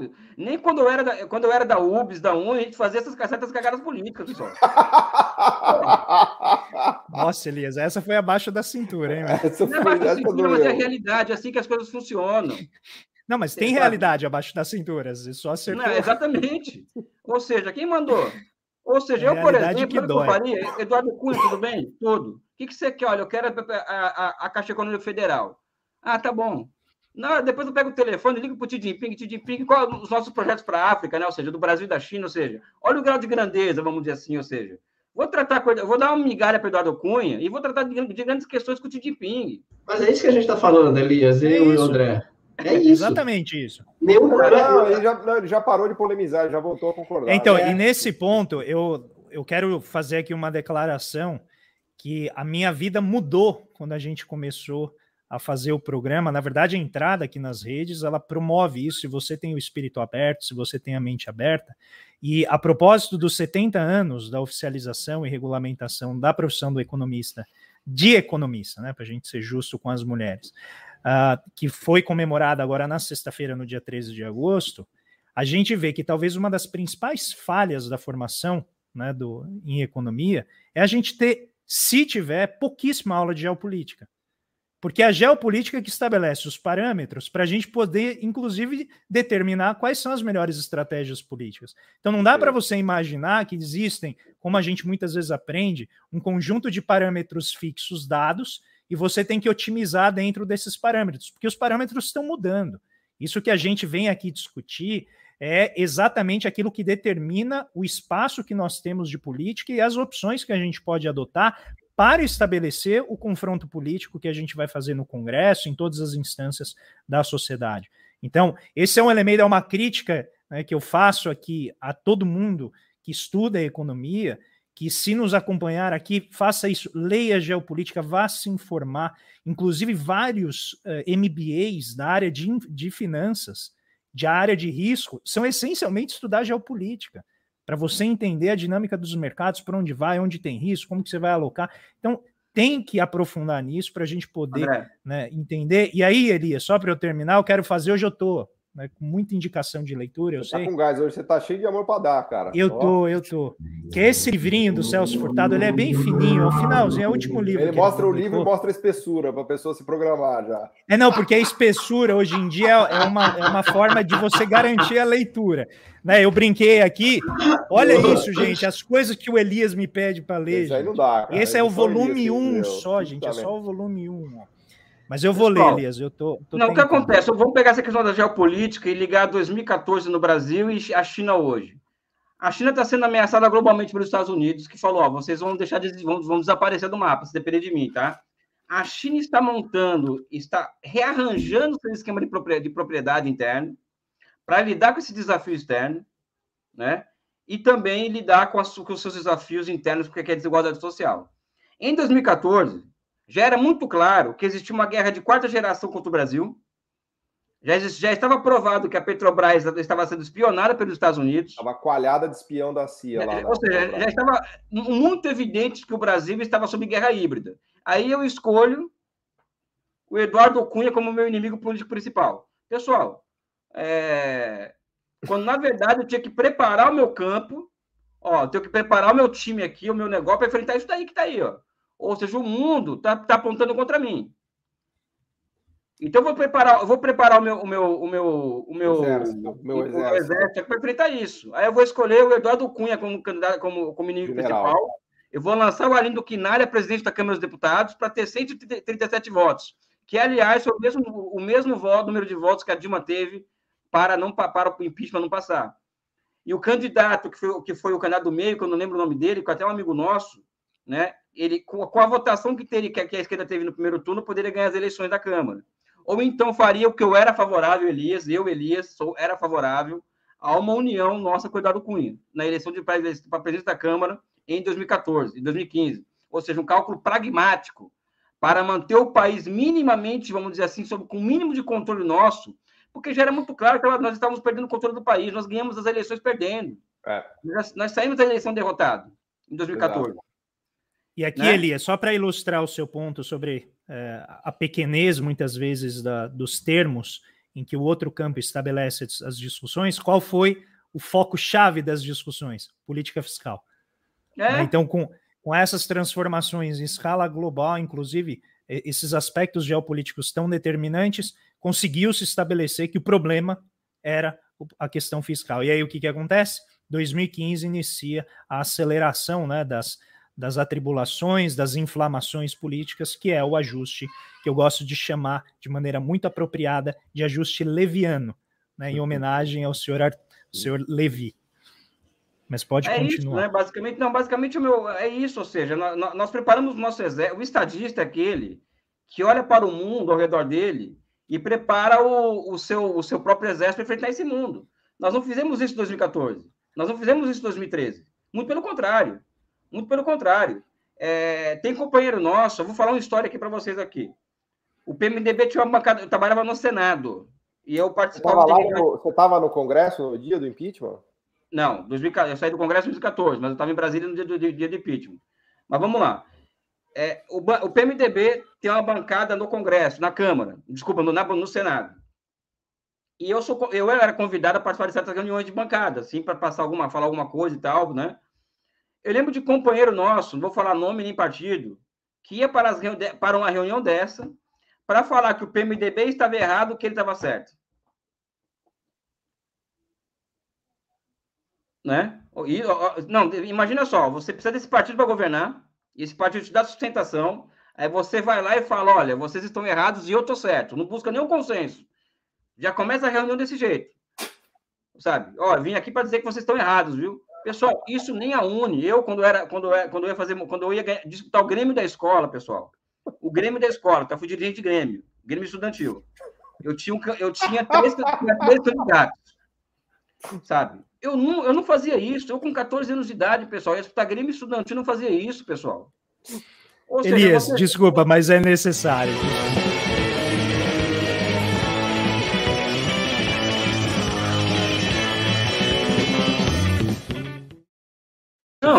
É que, é que, não, é que é o seguinte, é, é porque é assim que aconteciam as coisas, ô, ô Paulo, era assim. O Renan Calheiros, em 2006... Não, mas então, então já que estamos fazendo aqui uma, uma crítica e autocrítica... É a última coisa, Paulo. Houve Desculpa. um nível de arrogância muito elevado ali, vamos falar não, a verdade. Não. O Renan Calheiros, que pra, é uma figura, da minha opinião, que tem meu, meu mais alto respeito, começa uma campanha de 2007, 2008, 2009, uma campanha difamatória contra ele na imprensa. E as pessoas achando que a campanha difamatória era porque ele era corrupto. Não, pessoal, porque estava apoiando o PT. Ele sustentava o governo nosso. Né? Senador, teve senador do PT que dizia que, que, o, Renan Calheiros, na presidência do Senado, não, não participa de sessão, pessoal. Porra, pera um pouquinho. Não, dá, dá, dá para entender qual é o, o nível da, da, da, coisa, ou seja, o Brasil sob guerra híbrida, e senadores do partido, do, do partido de esquerda que governava o país dizer não, ó, o Renan Calheiros é um inimigo, não é o imperialismo, não é, o, não é a, a NSA, é o Renan Calheiros. Então, eu acho que nós temos que olhar pra, para o retrovisor da história e ver onde nós erramos, ou seja, é muita arrogância, muita falta de amplitude, entendeu? Sabe? Enfim, são coisas que eu também fiz parte disso, também quando eu estava fora disso, também fiz parte disso. Tá? Eu falo como brasileiro e que nós perdemos o país, pessoal. Nós perdemos, saiu das nossas mãos, assim, estava fácil para a gente, pessoal. É. Era só ter o, inteligência estratégica. Como diz o meu amigo Matias Verdengo, a gente está fazendo gol contra, cara. O Brasil tinha de tudo para ganhar, para estar tá ganhando esse campeonato aí. Não, é, tá fazendo gol contra. O Brasil é um caso coisa, de gol contra típico, assim. Eduardo Cunha, essa aqui é a Caixa Econômica Tó. Minuto seguinte, ó, liga para o Xi Jinping, que eu preciso tratar com ele de, de uns projetos na África, conjunto. Os BRICS, tavam, os BRICS, o Brasil estava Ou seja, olha o grau de grandeza que você dá para as coisas, que um estadista tem que é. dar para as coisas. Mas, enfim, é, é só opinião particular, pessoal. E é por isso, Elias, nesse sentido, que as pessoas vêm me criticar, mas eu não vou criticar nenhum campo progressista. Ninguém seja Lula, seja Ciro Gomes, né? eu não vou criticar ninguém. Quando vocês verem, o Lula está falando de grande fortuna, eu vou falar que o Lula é uma possibilidade importante para a gente lutar. Claro. Falar, ah, o Ciro Gomes, só não sei o quê. Eu vou defender o Ciro Gomes para que a gente tenha um segundo turno em que a gente possa discutir questões, para que a gente possa debater. Lula e Ciro Gomes não são nossos inimigos. Ah, não é, é neles que a gente tem que Exato. focar. Os dois lados, vocês dois, os dois lados, Ciro e Lula, ficam brigando no meu Twitter, ficam brigando aqui no nosso chat, como se essa fosse a questão. A gente tem que tirar um genocida negacionista que está destruindo o Estado brasileiro. É urgente que a gente remova. Eu não me importo se uma pessoa disse tal coisa, a outra disse outra, gente. A gente precisa ter a maturidade que o Elias está colocando de maneira muito clara aqui para a gente sair desse vale da sombra da morte. Mais de 560 mil pessoas mortas. Era uma chance que o Bolsonaro tinha de mostrar uma grandeza mínima como estadista. André. E ele fez aquilo que sempre se espera de um negacionista. Ele usou a crise para estabelecer e perseguir os seus desígnios mais pérfidos que a gente viu, que se manifestou de maneira terrível nessa crise sanitária. Vai lá, Edith. Renan Calheiros foi entrevistado no Roda Viva segunda-feira. Eu fiz posts, assim, vamos dizer assim, em defesa da, da postura dele, que foi massacrado no Roda Viva, né? Cara, e as pessoas me batendo, ou seja, o cara, tá, o cara tá expondo as vísceras do bolsonarismo na CPI do Senado, Exato. E as pessoas me bateram. Aliás, ele foi, ele foi um papel-chave na. Ele foi um papel-chave na CPI. Pessoal, eles chegaram no Bolsonaro. Vocês não, o pessoal não caiu a ficha ainda, pessoal. Eles é. chegaram no Bolsonaro. Exato. Sabe, eu tô dando um off para 15 mil pessoas aqui, eles chegaram no Bolsonaro. Essa pessoal. CPI do Covid é tem um mérito, é. porra, descomunal. O irmão do Renan Calheiros é deputado federal do PCdoB, que inclusive é o meu partido, pessoal. Eu falo com a segurança. Chegaram no Bolsonaro, pessoal e vocês ficam xingando o Renan Calheiros. Ou seja, vocês querem, vocês querem administrar um país como com a mentalidade dessa? Indo para o Twitter do pro André para xingar, para bater no Lula no Ciro. E, pessoal, eu não admiro é, Cunha ou Renan Calheiros, eu admiro o Brasil, pessoal. E eu não escolho aliado. Eu sou comunista, e comunista não escolhe aliado, pessoal. Comunista faz política com a cabeça, não com, não com o fígado, e nem com o coração. Porque quem, gosta de coração é argentino, né? O, o revolucionário tem, é movido por grandes sentimentos de amor. Eu, eu, não acredito nisso. E quem, quem é movido por sentimento de amor é argentino. Basta ver o Che Guevara, basta ver o comandante. É. Ou seja, eu, eu, eu gosto do Brasil. E eu, eu, vou me aliar com quem tiver que me aliar para tirar o Brasil dessa, dessa desgraça. Essa, esse que é meu ponto. Exatamente. É isso. Eu acho que, eu, eu acho que a fala do André fica muito, é, é muito importante, cara, porque assim, as pessoas se perdem numa disputa muito pequena e agressividade, o nível de agressividade, né, entre pessoas xingando Lula, outras pessoas xingando Ciro, completamente equivocado, porque o inimigo é um só, é o Bolsonaro e a agenda econômica do Paulo Guedes. As pessoas têm que ter muita clareza disso. Né? As pessoas têm que ter muita clareza que o inimigo hoje, né, de um mínimo de civilidade, de um mínimo de noção de nação, de país, é tirar o Bolsonaro e o Paulo Guedes do poder. A agenda econômica do Paulo Guedes representa a barbárie do ponto de vista da classe trabalhadora e a destruição de nação.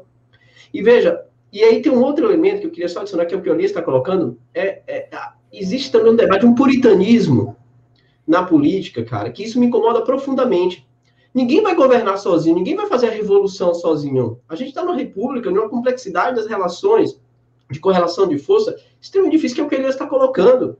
Ninguém vai chegar lá, se o Ciro ou se o Lula ganhar a eleição, vai governar sozinho. Vai ter que fazer aliança. E fazer aliança, inclusive com o próprio Cunha, com o próprio Renan, com todo mundo, em prol de uma mudança do país, de um novo mundo do país. Ninguém governa sozinho. É ingenuidade acreditar. E aí vem aquela questão do personalismo, de achar que o cidadão vai ganhar e vai botar uma capa do super-homem e transformar o país. Não vai. Não funciona assim. Isso é ingenuidade. Não, não caia nesse tipo de discurso que você vai se frustrar. Porque não vai acontecer. Esse é o F que você escolheu, né? Você vai, vai. É, cara, ó.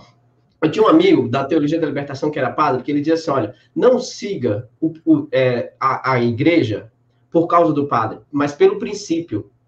Porque se você seguir por causa de um padre de A ou de B, você vai se arrepender, você vai se magoar, você vai se decepcionar, porque são pessoas e erram, entende? Então você tem que buscar pelo princípio. Qual que é o princípio? A melhoria do país é um projeto? Então vai, vai brigar por isso, vai militar por isso e tem que ter a capacidade de fazer leitura de conjuntura. O inimigo agora é o Bolsonaro, é o Paulo Guedes. E não ficar se degladiando, se ofendendo com palavras e com agressões gratuitas, desnecessárias. Sabe por quê? Sabe por quê? Se hoje, a eleição fosse hoje, e fosse o Ciro com o Bolsonaro para o segundo turno, então a gente vai ter que apoiar, vai todo mundo apoiar o Ciro, inclusive você que não gosta do Ciro. Se for o Lula e o Bolsonaro, todos nós, ou é o Lula, ou vai ser isso que vocês estão aí.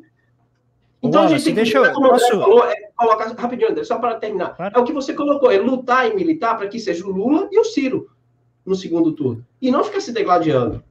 Wallace, eu quero só salientar um ponto que você colocou, porque às vezes as pessoas ficam fechadas no teatro ali da questão política e não entende isso que você colocou, que precisa ser revelado. É a agenda Paulo Guedes que a gente tem que destruir. Mas não importa se for o Cabo da Ciolo que vai substituir a agenda Paulo Guedes, é o Cabo da Ciolo. Vocês estão entendendo? É, porque não muda, gente. Não muda quem entrar lá. Se é quem entrar lá mantiver a política de Paulo Guedes, porque é mais limpinho aos olhos da Faria Lima, porque não tem o estrionismo que fere, né, a, a, vamos dizer assim, a etiqueta da nossa classe média, da nossa classe abaçada, a agenda é a mesma, é no lombo do trabalhador, é o que a gente está vendo. Você não precisa ser comunista para entender que é o lombo do trabalhador que vai segurar todo o equilíbrio macroeconômico. Tem sido assim nos últimos 40 anos. Neoliberalismo é isso, gente. Você vai espremendo. O empresário tem o seu lucro espremido, ele espreme o trabalhador, que é a parte mais forte. Aí você acaba com as organizações associativas, acaba com os sindicatos, e aí você fala: olha, vai, trabalhador, negocia, você tem liberdade em negociação com um monopólio mundial. E esta é a agenda, é isso que a gente tem que combater. E não importa, como é, Elias, a frase do, do mal, não importa se a Tem cor do gato, né? Contanto que ele casse o rato. Não, mas ele, me ensinou, mas ele me ensinou que o olho é vermelho. É. Então, gente, esse ponto é importante porque às vezes a gente fica aflito vendo vocês brigando. E eu brinquei uma vez com eles que me parece assim, sabe aqueles filmes medievais de guerra, medieval e tá lá, né? Na luta intensa contra aquele o, o, dominador. Aí vira o cara do lado e fala assim: Cara, mas pô, tua espada tá suja de sangue, cara. Não dá. Assim não dá para lutar. Não tem como. Não, não gostei do teu sapato. Cara, a luta tá ali, ela tá, o ataque é, é imediato, é forte, é violento, não dá para a gente ficar se perdendo em questão lateral. A gente tem que ganhar a eleição, ganhar o Congresso e começar o jogo a partir daí. Então fica aqui o meu apelo a vocês, a gente ama todos vocês, a gente não quer que vocês briguem, porque o que a gente precisa é a inteligência de vocês voltada para o futuro do Brasil. Vamos nos direcionar para o final, vou pedir para cada um de vocês fazer os comentários finais antes da gente ir para o nosso momento lírico, que eu preparei algo bem especial hoje para gente que a gente terminou essa discussão tão importante sobre o futuro do Brasil. Então vamos começar com Paulo Gala. Não, só vou agradecer a aula aí que vocês me deram, né, que vocês têm me dado em toda essa temporada, né, do nosso Conexão Xangai, né? Estamos encerrando a primeira temporada, voltaremos logo mais, não sabemos exatamente quando ainda, mas vida aí para mim ter convivido com vocês é, falar a verdade que às vezes tem um excesso de mensagens no WhatsApp, mas tudo bem. foi, foi, maravilhoso. Eu acho que são vocês são pessoas incríveis, foi que deram, nos deram aulas, né, de todos os aspectos, né, de do, do lado humano, político, econômico, de Brasil, de mundo, de geopolítica, né? E agradecer a todos que nos seguem, que, como bem disse o André, são os verdadeiros criadores do programa, né? Esse programa não foi criado por nós, esse programa foi criado por vocês. Inclusive o nome dele, Conexão Xangai, né, foi criado por, por vocês que nos seguem, né? Então, Exato. É, dizer que realmente foi uma experiência muito legal, né? Para não, não esquecer de fazer sempre a propagandinha. Amanhã a gente vai abrir matrícula do nosso curso, o Brasil, uma economia que não aprende, é, que é parte, inclusive, de toda essa discussão que a gente vem fazendo. Né? Nós somos aqui professores universitários, então a gente passou a nossa vida estudando o Brasil, pesquisando o Brasil e agindo né, para tentar melhorar o Brasil, transformar o Brasil de, de várias maneiras possíveis. Né? Então, vou, vou encerrar aqui a temporada deixando meu agradecimento a vocês três e às milhares de pessoas que nos seguem, que vocês são os, os, os responsáveis aqui pela, pela existência desse programa. Né? Não fosse a, a força de vocês, o entusiasmo de vocês, a gente certamente não estaria aqui. Então fica aqui meu agradecimento. Obrigado, gente. Muito bom, obrigado, Paulo. Eu só queria deixar claro, porque já apareceu no chat. Pessoal, o problema não é Paulo Guedes, não é a pessoa dele, é a agenda. E a agenda Paulo Guedes é um negócio que volta 1500 aqui. Tá? Então ela não vai embora se a gente não lutar e transformar realmente a sociedade. Isso aí não, é um tipo de coisa que está implantado na nossa história. Não vai embora. Então não é Paulo Guedes, não é pessoas aqui, gente. A questão é a agenda. Elias Jabur. Cara, as pessoas não acreditam muitas vezes quando a gente fala que esse programa não teve, não foi, não teve nada ensaiado. Vamos lançar um programa na internet, não sei o quê. As pessoas, as pessoas não acreditam nisso. Sabe? É, são quatro pessoas, quatro, quatro amigos que, se, que livremente se reuniram. Ó, vamos bater um papo na internet. E aconteceu isso que vocês, que vocês aqui vendo. reunidos. Não foram assim pessoas escolhidas a dedo e tal, nada disso. Pessoas que se conheceram na internet, algumas pessoalmente, outras não, né? E que acabaram se, se gostando entre, entre, si, tendo uma empatia no campo das ideias, que no, a principal empatia é o Brasil e o, e o projeto nacional de desenvolvimento para o, para o Brasil, né?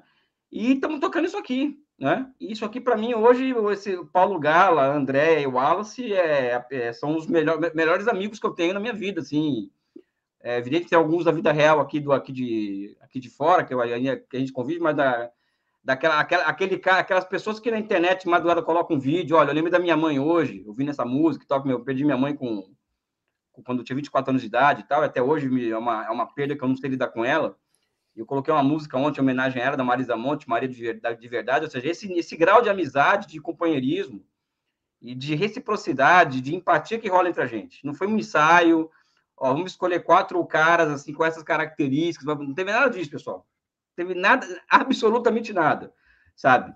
É, porque parece que foi ensaiado. Um é comunista, um é do mercado financeiro, um, um, um, é, um é petista e o outro é meio cirista, vamos assim, para, para o senso comum, que é o André. A sua mãe chama Maria, Elias? A sua mãe chama Maria? Sim. E sim. a sua, André?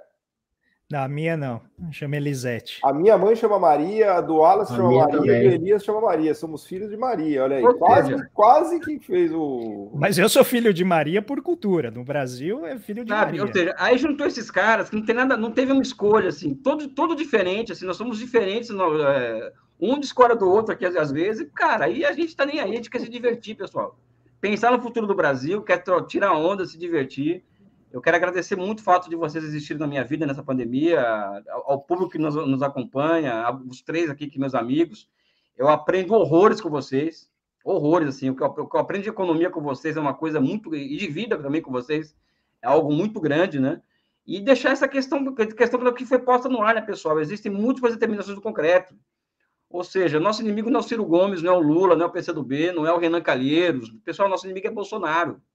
É a agenda, é a agenda que está levando o Brasil para 1.500 de volta. Esse é o X da questão. Então, o apelo pela unidade, ou seja, a unidade é a bandeira da esperança, dizia o João Amazonas, né, que é o líder histórico do PCdoB, né, que é o meu partido. Né? Mas, enfim, eu quero deixar um beijo no coração de todo mundo, voltaremos aí, tá? E em breve, só para terminar é, de vez, essa semana eu terminei a parte da edição do meu, do meu novo livro, que vai sair pela editora Boitempo. Aliás, eu vou, eu vou até dar um off aqui para 10 mil pessoas. O nome do livro chama-se China, dois pontos o socialismo do século XXI. Esse vai ser o nome do livro que vai ser lançado pela Boitempo, é, por mim e pelo Alberto Gabriele. Amanhã tem meia-noite Pequim, a meio-dia vai ter um vídeo meu na, no canal TV Grabois. E aguarde esse livro aí, que vai ser um momento mágico do ponto de vista particular, assim, que foi que é o ponto alto da minha agenda de pesquisa. Um beijo no coração de vocês, valeu. Muito obrigado, Elias. Você é uma pessoa muito querida de verdade. Todos aqui, o Paulo, o Wallace, são pessoas muito queridas, não só minha, né, mas de todos que nos acompanham aqui. Wallace Moreira. Eu quero agradecer, cara. Tenho muito a agradecer mesmo é, pela amizade que a gente construiu, por terem me convidado para participar desse debate, para participar dessas conversas sempre. O programa foi algo muito, muito espontâneo, muito natural, a forma como ele se constituiu. Foi apenas inicialmente um domingo para bater um papo sobre conjunturas, aquilo que a gente pensava do que poderia vir a acontecer no Brasil em 2021. E tivemos um feedback muito bacana, então as próprias pessoas que assistiram é, proporam né, que a gente fizesse essas discussões semanais, e, e a gente vem fazendo essas discussões semanais, e à medida que a gente vai promovendo essas discussões, tem as relações internas entre nós, né, que a gente estreita muito, a gente tem muito contato, isso é um, um, um, um, conforto muito grande ter amizade de vocês. Eu aprendi muito, amadureci muito, muito mesmo, né? É, aprendi muita coisa, tanto do ponto de vista de teoria, de estudo, de intelectual, mas emocional também, como ser humano. Então, eu agradeço muito a vocês. Né? É, para as pessoas que estão achando que o programa não está acabando, a gente só está dando time, né? É o fim da As pessoas estão achando, né? É, a pessoa está achando que está acabando. A gente vai dar um time, porque é, todos nós aqui temos famílias, né? A gente precisa dar uma descansada, é, dar atenção para a família aos domingos. Para a gente é, é, é, puxa muito todo domingo, né? então a gente precisa descansar um pouco. Então é apenas um, um, descanso da primeira temporada e aí a gente vai vir com muita energia para iniciar a segunda temporada e ficar infernizando todo mundo todos os domingos, todos aqueles que odeiam que odeiam a gente ficar fazendo as nossas provocações, as nossas reflexões. Não adianta ficar xingando a gente, a gente vai continuar fazendo. Entendeu? Não, aliás, é bom que fiquem, porque é, a gente tem mais ânimo. Mais... então, assim, eu agradeço muito, cara, André, ao Paulo, ao Elias, muito obrigado mesmo pela amizade, por tudo aquilo que a gente que, que a gente que vocês construíram e que a gente vem construindo. Eu só tenho que agradecer, agradecer todas as pessoas, cara, no, me, nos seguir e nos acompanhar, para mim é um, um, um, é uma mensagem de confiança, sabe? É uma relação de confiança. E eu me sinto muito lisonjeado por isso, muito honrado. Muito obrigado, meu querido Wallace. E agora é a minha vez, mas homenagem de poeta é poesia, né? Então vamos lá.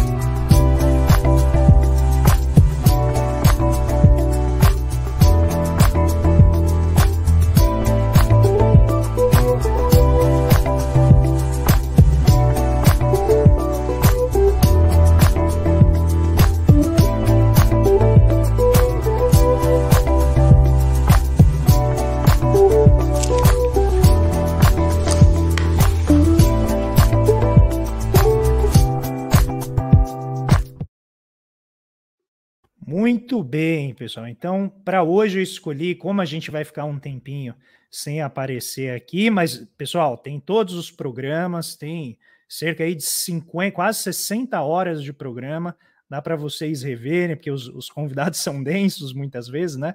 Ah, o, o, assunto, então podem voltar lá, assistam, conversem com a gente. Mas como a gente vai ficar um tempinho fora, então eu trouxe duas poesias uma tem 57 páginas, é bem rápido, vocês não vão nem notar.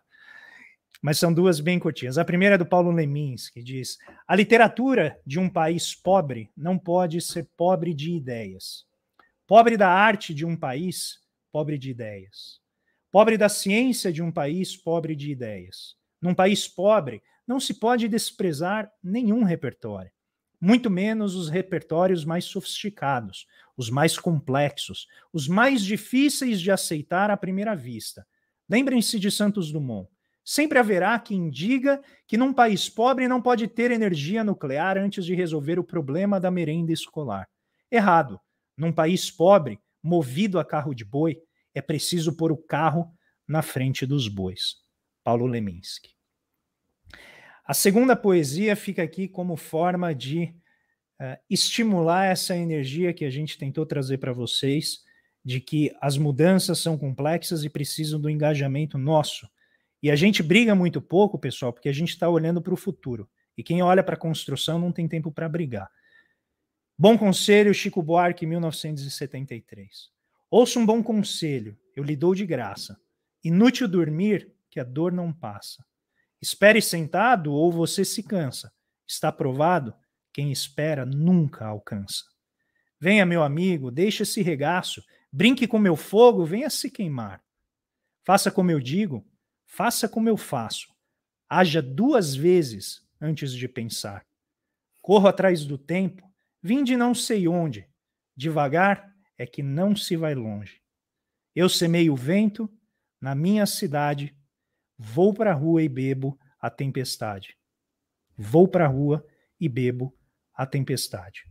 Quero deixar os meus agradecimentos profundíssimos aos meus grandes amigos, irmãos de caminhada, Elias Jabur, Paulo Gala, Wallace Moreira, a todos vocês que mudam a nossa vida toda semana por meio dos seus comentários, das suas críticas, das suas ajudas. É realmente enternecedor, é muito enriquecedor conviver com vocês. A gente vem aqui porque a gente é amigo e vem conversar com vocês. Mas todos vocês estão com a gente, a gente nutre esse grande conhecimento compartilhado com todos vocês. Deixo o meu grande abraço a todos. A gente volta, pessoal, não fiquem preocupados. A gente vai voltar porque a gente tem que irritar muito, muito as pessoas que gostam dessa, dessa agenda Paulo Guedes, e o nosso papel aqui é questionar, é levantar esse ponto com um sorriso no rosto, com esperança no coração e sempre com o apoio de vocês. Fiquem muito bem um bom descanso e mantenham-se conectados com a gente nas redes sociais, que a gente vai avisando vocês a hora de a gente retornar para a nossa luta aqui toda semana junto com vocês. Um grande abraço, fiquem na paz e até a próxima. Boa.